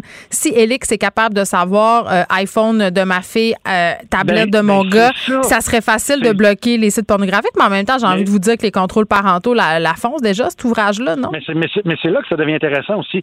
C'est le deuxième volet. Pourquoi c'est le fun? C'est que non seulement ça va euh, légiférer autour euh, des, des compagnies de sites de porn pour qu'il y ait de moins en moins de mineurs, mais en plus, ce que ça fait, c'est que, d'après moi, il va y avoir de moins en moins de pornographie fuckée, genre bestialité, pédophilie, etc. Parce que quand tu as ta carte de membre puis que ton, ton petit numéro de membre que tu rentres dans Pornhub avant d'aller regarder tes clips, pas sûr que tu vas regarder, mettons, Big Mill Hunter with clips and tits drop on the floor puis tout le kit que tu regarderais comme si c'était comme si c'était anonyme, tu sais. Fait que je pense que ça va faire une espèce de filtre qui fait que la pornographie va devenir peut-être un petit peu plus humaine parce que les gens n'auront pas l'anonymat du clavier. Oui, puis, puis tu sais, si Couche-Tard est capable de nous vendre de la boisson gazeuse à volonté, moi, je dis, les gens, payez pour votre porn. Payez un petit peu. Genre, rentrez dans quelque chose qui est un petit peu plus éthique. Choisis ton affaire. Puis à partir du moment que tu payes, puis tu as comme une espèce de responsabilité envers, ben, je sais pas, tu vas devenir plus responsable. Il me semble, là, c'est vraiment le Far West. Donc, on est obligé de légiférer un peu comme on, on, on veut, mais je- comme on peut, mais j'ai bon espoir que que- qu'on s'en va vers quelque chose d'un petit peu plus humain. comme Eh mon Dieu, moi j'ai tellement pas espoir que les gens vont payer pour leur porn, ils sont même pas capables de payer pour peu, là. acheter un chandail qui est pas fait par des enfants torturés. Mais non, on nous a habitués à gratuité, Léa. Moi, si tu me dis Ben, non, paye moi, pour moi, te crosser, moi, là, j'aurais- moi c'est non, là. Excuse-moi, non. J'aurais, j'aurais euh, une solution pour que les gens, Ouais. pour que la pornographie soit lucrative. C'est quoi? Pour euh, les actrices et tout. Euh, quand l'actrice fait sa scène, il faut qu'elle chante une chanson connue. Fait que comme ça, euh, la personne, le producteur est obligé de payer des droits d'auteur. Voilà. Bon, je, c'est vrai que je suis pas certaine que c'est que c'est viable, mais un, un- un point pour l'effort. bon, Léa Mathieu, merci beaucoup. On se reparle demain. À demain, bye. Geneviève Peterson. Brillante et éloquente, elle expose toutes les facettes de l'actualité. Culture et société. Anaïs Gertin-Lacroix, comme à tous les jours, pour terminer cette émission. Salut! Hey, bonjour Geneviève. Bon, un retour sur le Met Gala qu'on regarde évidemment pour son tapis rouge, pour les tenues extravagantes des stars. C'était quoi le thème cette année? Est-ce que tu le Le sais? thème cette année du Met Gala, pour situer les gens, c'est le Metropolitan, euh, Metropolitan Museum of Art. Donc, c'est une soirée mondaine. C'est la collecte de fonds de Anna Wintour, qui est vraiment le- le- la tête pensante de Vogue. Cette année, un thème un peu étrange. En Amérique, un lexique de la mode. Moi, tu me donnes ça comme thème. Ça, c'est le thème? Au bout. Ça, c'était le thème cette Mon année. Dieu. Donc, oui, oui, c'est ça. Puis, c'est toujours des thèmes un peu nébuleux, je te dirais un peu louches. Et tu vois, Geneviève, là, ce sera en deux, euh, en deux euh, étapes, je te dirais. Donc, en 2021, c'est ça. Puis en 2022, ça va être l'Amérique, l'anthologie de la mode. Donc, Ah, euh, c'est- important la nuance, hein, je pense. Moi, je trouve que ça change tout ah, au niveau du ça change. costume. Écoute, on- c'est exactement, je, je, je- c'est vraiment important cette nuance-là, comme tu dis. Gros noir sur blanc. Bref, moi, les, les thèmes de, de ce gars-là, c'est toujours un peu bizarre. Mais les là, tenues sont a- extravagantes. C'est ça qui est le fun mais à c'est regarder. ça qu'il faut. C'est toujours le tapis rouge. Hier, 400 euh, des, des acteurs, des vedettes. faut que tu sois invité par Anna Wintour. Personne d'autre peut euh, t'inviter vraiment à faire le tapis rouge. Pour la soirée, c'est environ 30 000 le couvert. Donc, c'est aussi une des soirées les plus lucratives. Oui. Et c'est ça. On attend toujours. faut toujours faire jaser. Puis, hier, il y a des tenues vraiment qui ont retenu l'attention, notamment la démocrate euh, Alexandra Ocasio-Cortez qui avait une robe blanche écrit dans le dos en rouge, mais un rouge là, cinglant, là, vraiment, là, Mhm. euh, qui nous rappelle, écrit en gros tax the rich, donc taxer les riches. Ça, ça a Mhm. fait le tour Joe Biden a dû aimer ça. passer? Oui, je l'ai vu pas. cette robe-là? Oh! J'aime beaucoup Alexandra Ocasio-Cortez, euh, son, son message euh, d'extrême gauche, je sais pas, là, je, je, vais me garder une réserve. Mais moi, je t'avoue aussi, dans des événements comme ça, puis je, je comprends qu'il faut être revendicateur, mais dans des galas à Manique, quand tout le monde dans les remerciements vient de l'avant et vient défendre tout des riches, puis c'est 30 000 le couvert. je veux dire, taxe Ben, de riches, OK, là. Ben, t'as tellement raison. C'est exactement, c'est fait un peu ramasser là-dessus sur les médias sociaux, Mm. les gens disant, ouais, OK, je, je comprends, mais ta robe vaut combien? Ouais, puis toi, tu travailles tenues. où? Puis, puis j'ai envie de dire, elle aurait pu écrire un truc en lien avec la crise climatique, il me semble. Et tu aurais pu ne pas y aller, puis sortir dans les médias la raison pour laquelle tu n'y vas pas. Oui, c'est percutant d'aller sur un tapis rouge, mais c'est ça. Tu sais, c'est honnêtement, tu as beaucoup d'argent. C'est un peu étrange. Moi, c'est un peu comme lorsqu'on élimine le pont Jean-Cartier à la Journée de la Terre. Non, Non, mais attends, euh, Fred, comprends, Fred me fait remarquer, euh, tu sais, Leonardo DiCaprio qui allait parler d'environnement en jet privé, là. En jet privé, ben oui, qui Bon. faisait des allers-retours. Donc ça, euh, bon, elle, elle a fait parler d'elle. Rihanna aussi qui est arrivée en retard, mais ça a valu l'attente. qui est arrivée- Oui, puis Rihanna, on l'attendait depuis longtemps, là, Rihanna. là. Tout le monde voulait l'avoir sur un tapis rouge. Donc, elle est arrivée en retard. Rihanna qui était habillée, elle et Ki- Kim Kardashian, ce sont les deux qui ont fait le Oui. plus gentil hier. Les deux qui étaient habillés par Balenciaga, soit dit en passant. Les deux vêtus en noir, mais des looks complètement différents dans le sens que Rihanna, allez voir ça, c'est un beau gros sac à couchage euh, qu'elle porte, un gros manteau, les grosses doudounes d'hiver. Mais je, je la comprends pas. Est-ce est-ce que tu as trouvé ça beau? Moi, je veux dire, j'aime le Met Gala parce que ce sont des robes souvent magnifiques mais flamboyantes. Là, et elle était avec Mais ça, c'est un costume. C'est un costume. C'est pas fait pour porter dans la vie. C'est un statement. Donc, si j'aime ça ou pas, bof. Non, je te dirais pas que j'aime ça. C'est, ça fait jaser. Je pense que Mais c'est ça le but. quand même. Ben, des Kim Kardashian, je trouve son statement. Oui, mais je trouve que le statement de Kim Kardashian était meilleur que celui de mais Rihanna. je, je vais expliquer aux gens, faut Oui, le voir pour comprendre. Ben, c'est dur à voir, c'est tout noir. c'est noir, noir, noir. Oui. Alors, Kim Kardashian qui est habillée en noir de la tête aux pieds, mais on ne voit aucun, aucun morceau de peau, ce qui signifie que la chaussure pointue se transforme en pantalon, qui se transforme en robe, qui se transforme en chandail, et ce, ensuite des manches jusqu'au bout des doigts. Donc, on ne voit absolument Mm. rien euh, de son corps. Ensuite, son visage est camouflé. Moi, j'ai l'impression qu'on y avait mis un beau gros bas de nylon Mais faire sais-tu qu'est-ce qui est intéressant dans, dans cette tenue-là? Euh, là, je, je, vais, je vais revendiquer mes, mes, mes études en histoire de l'art.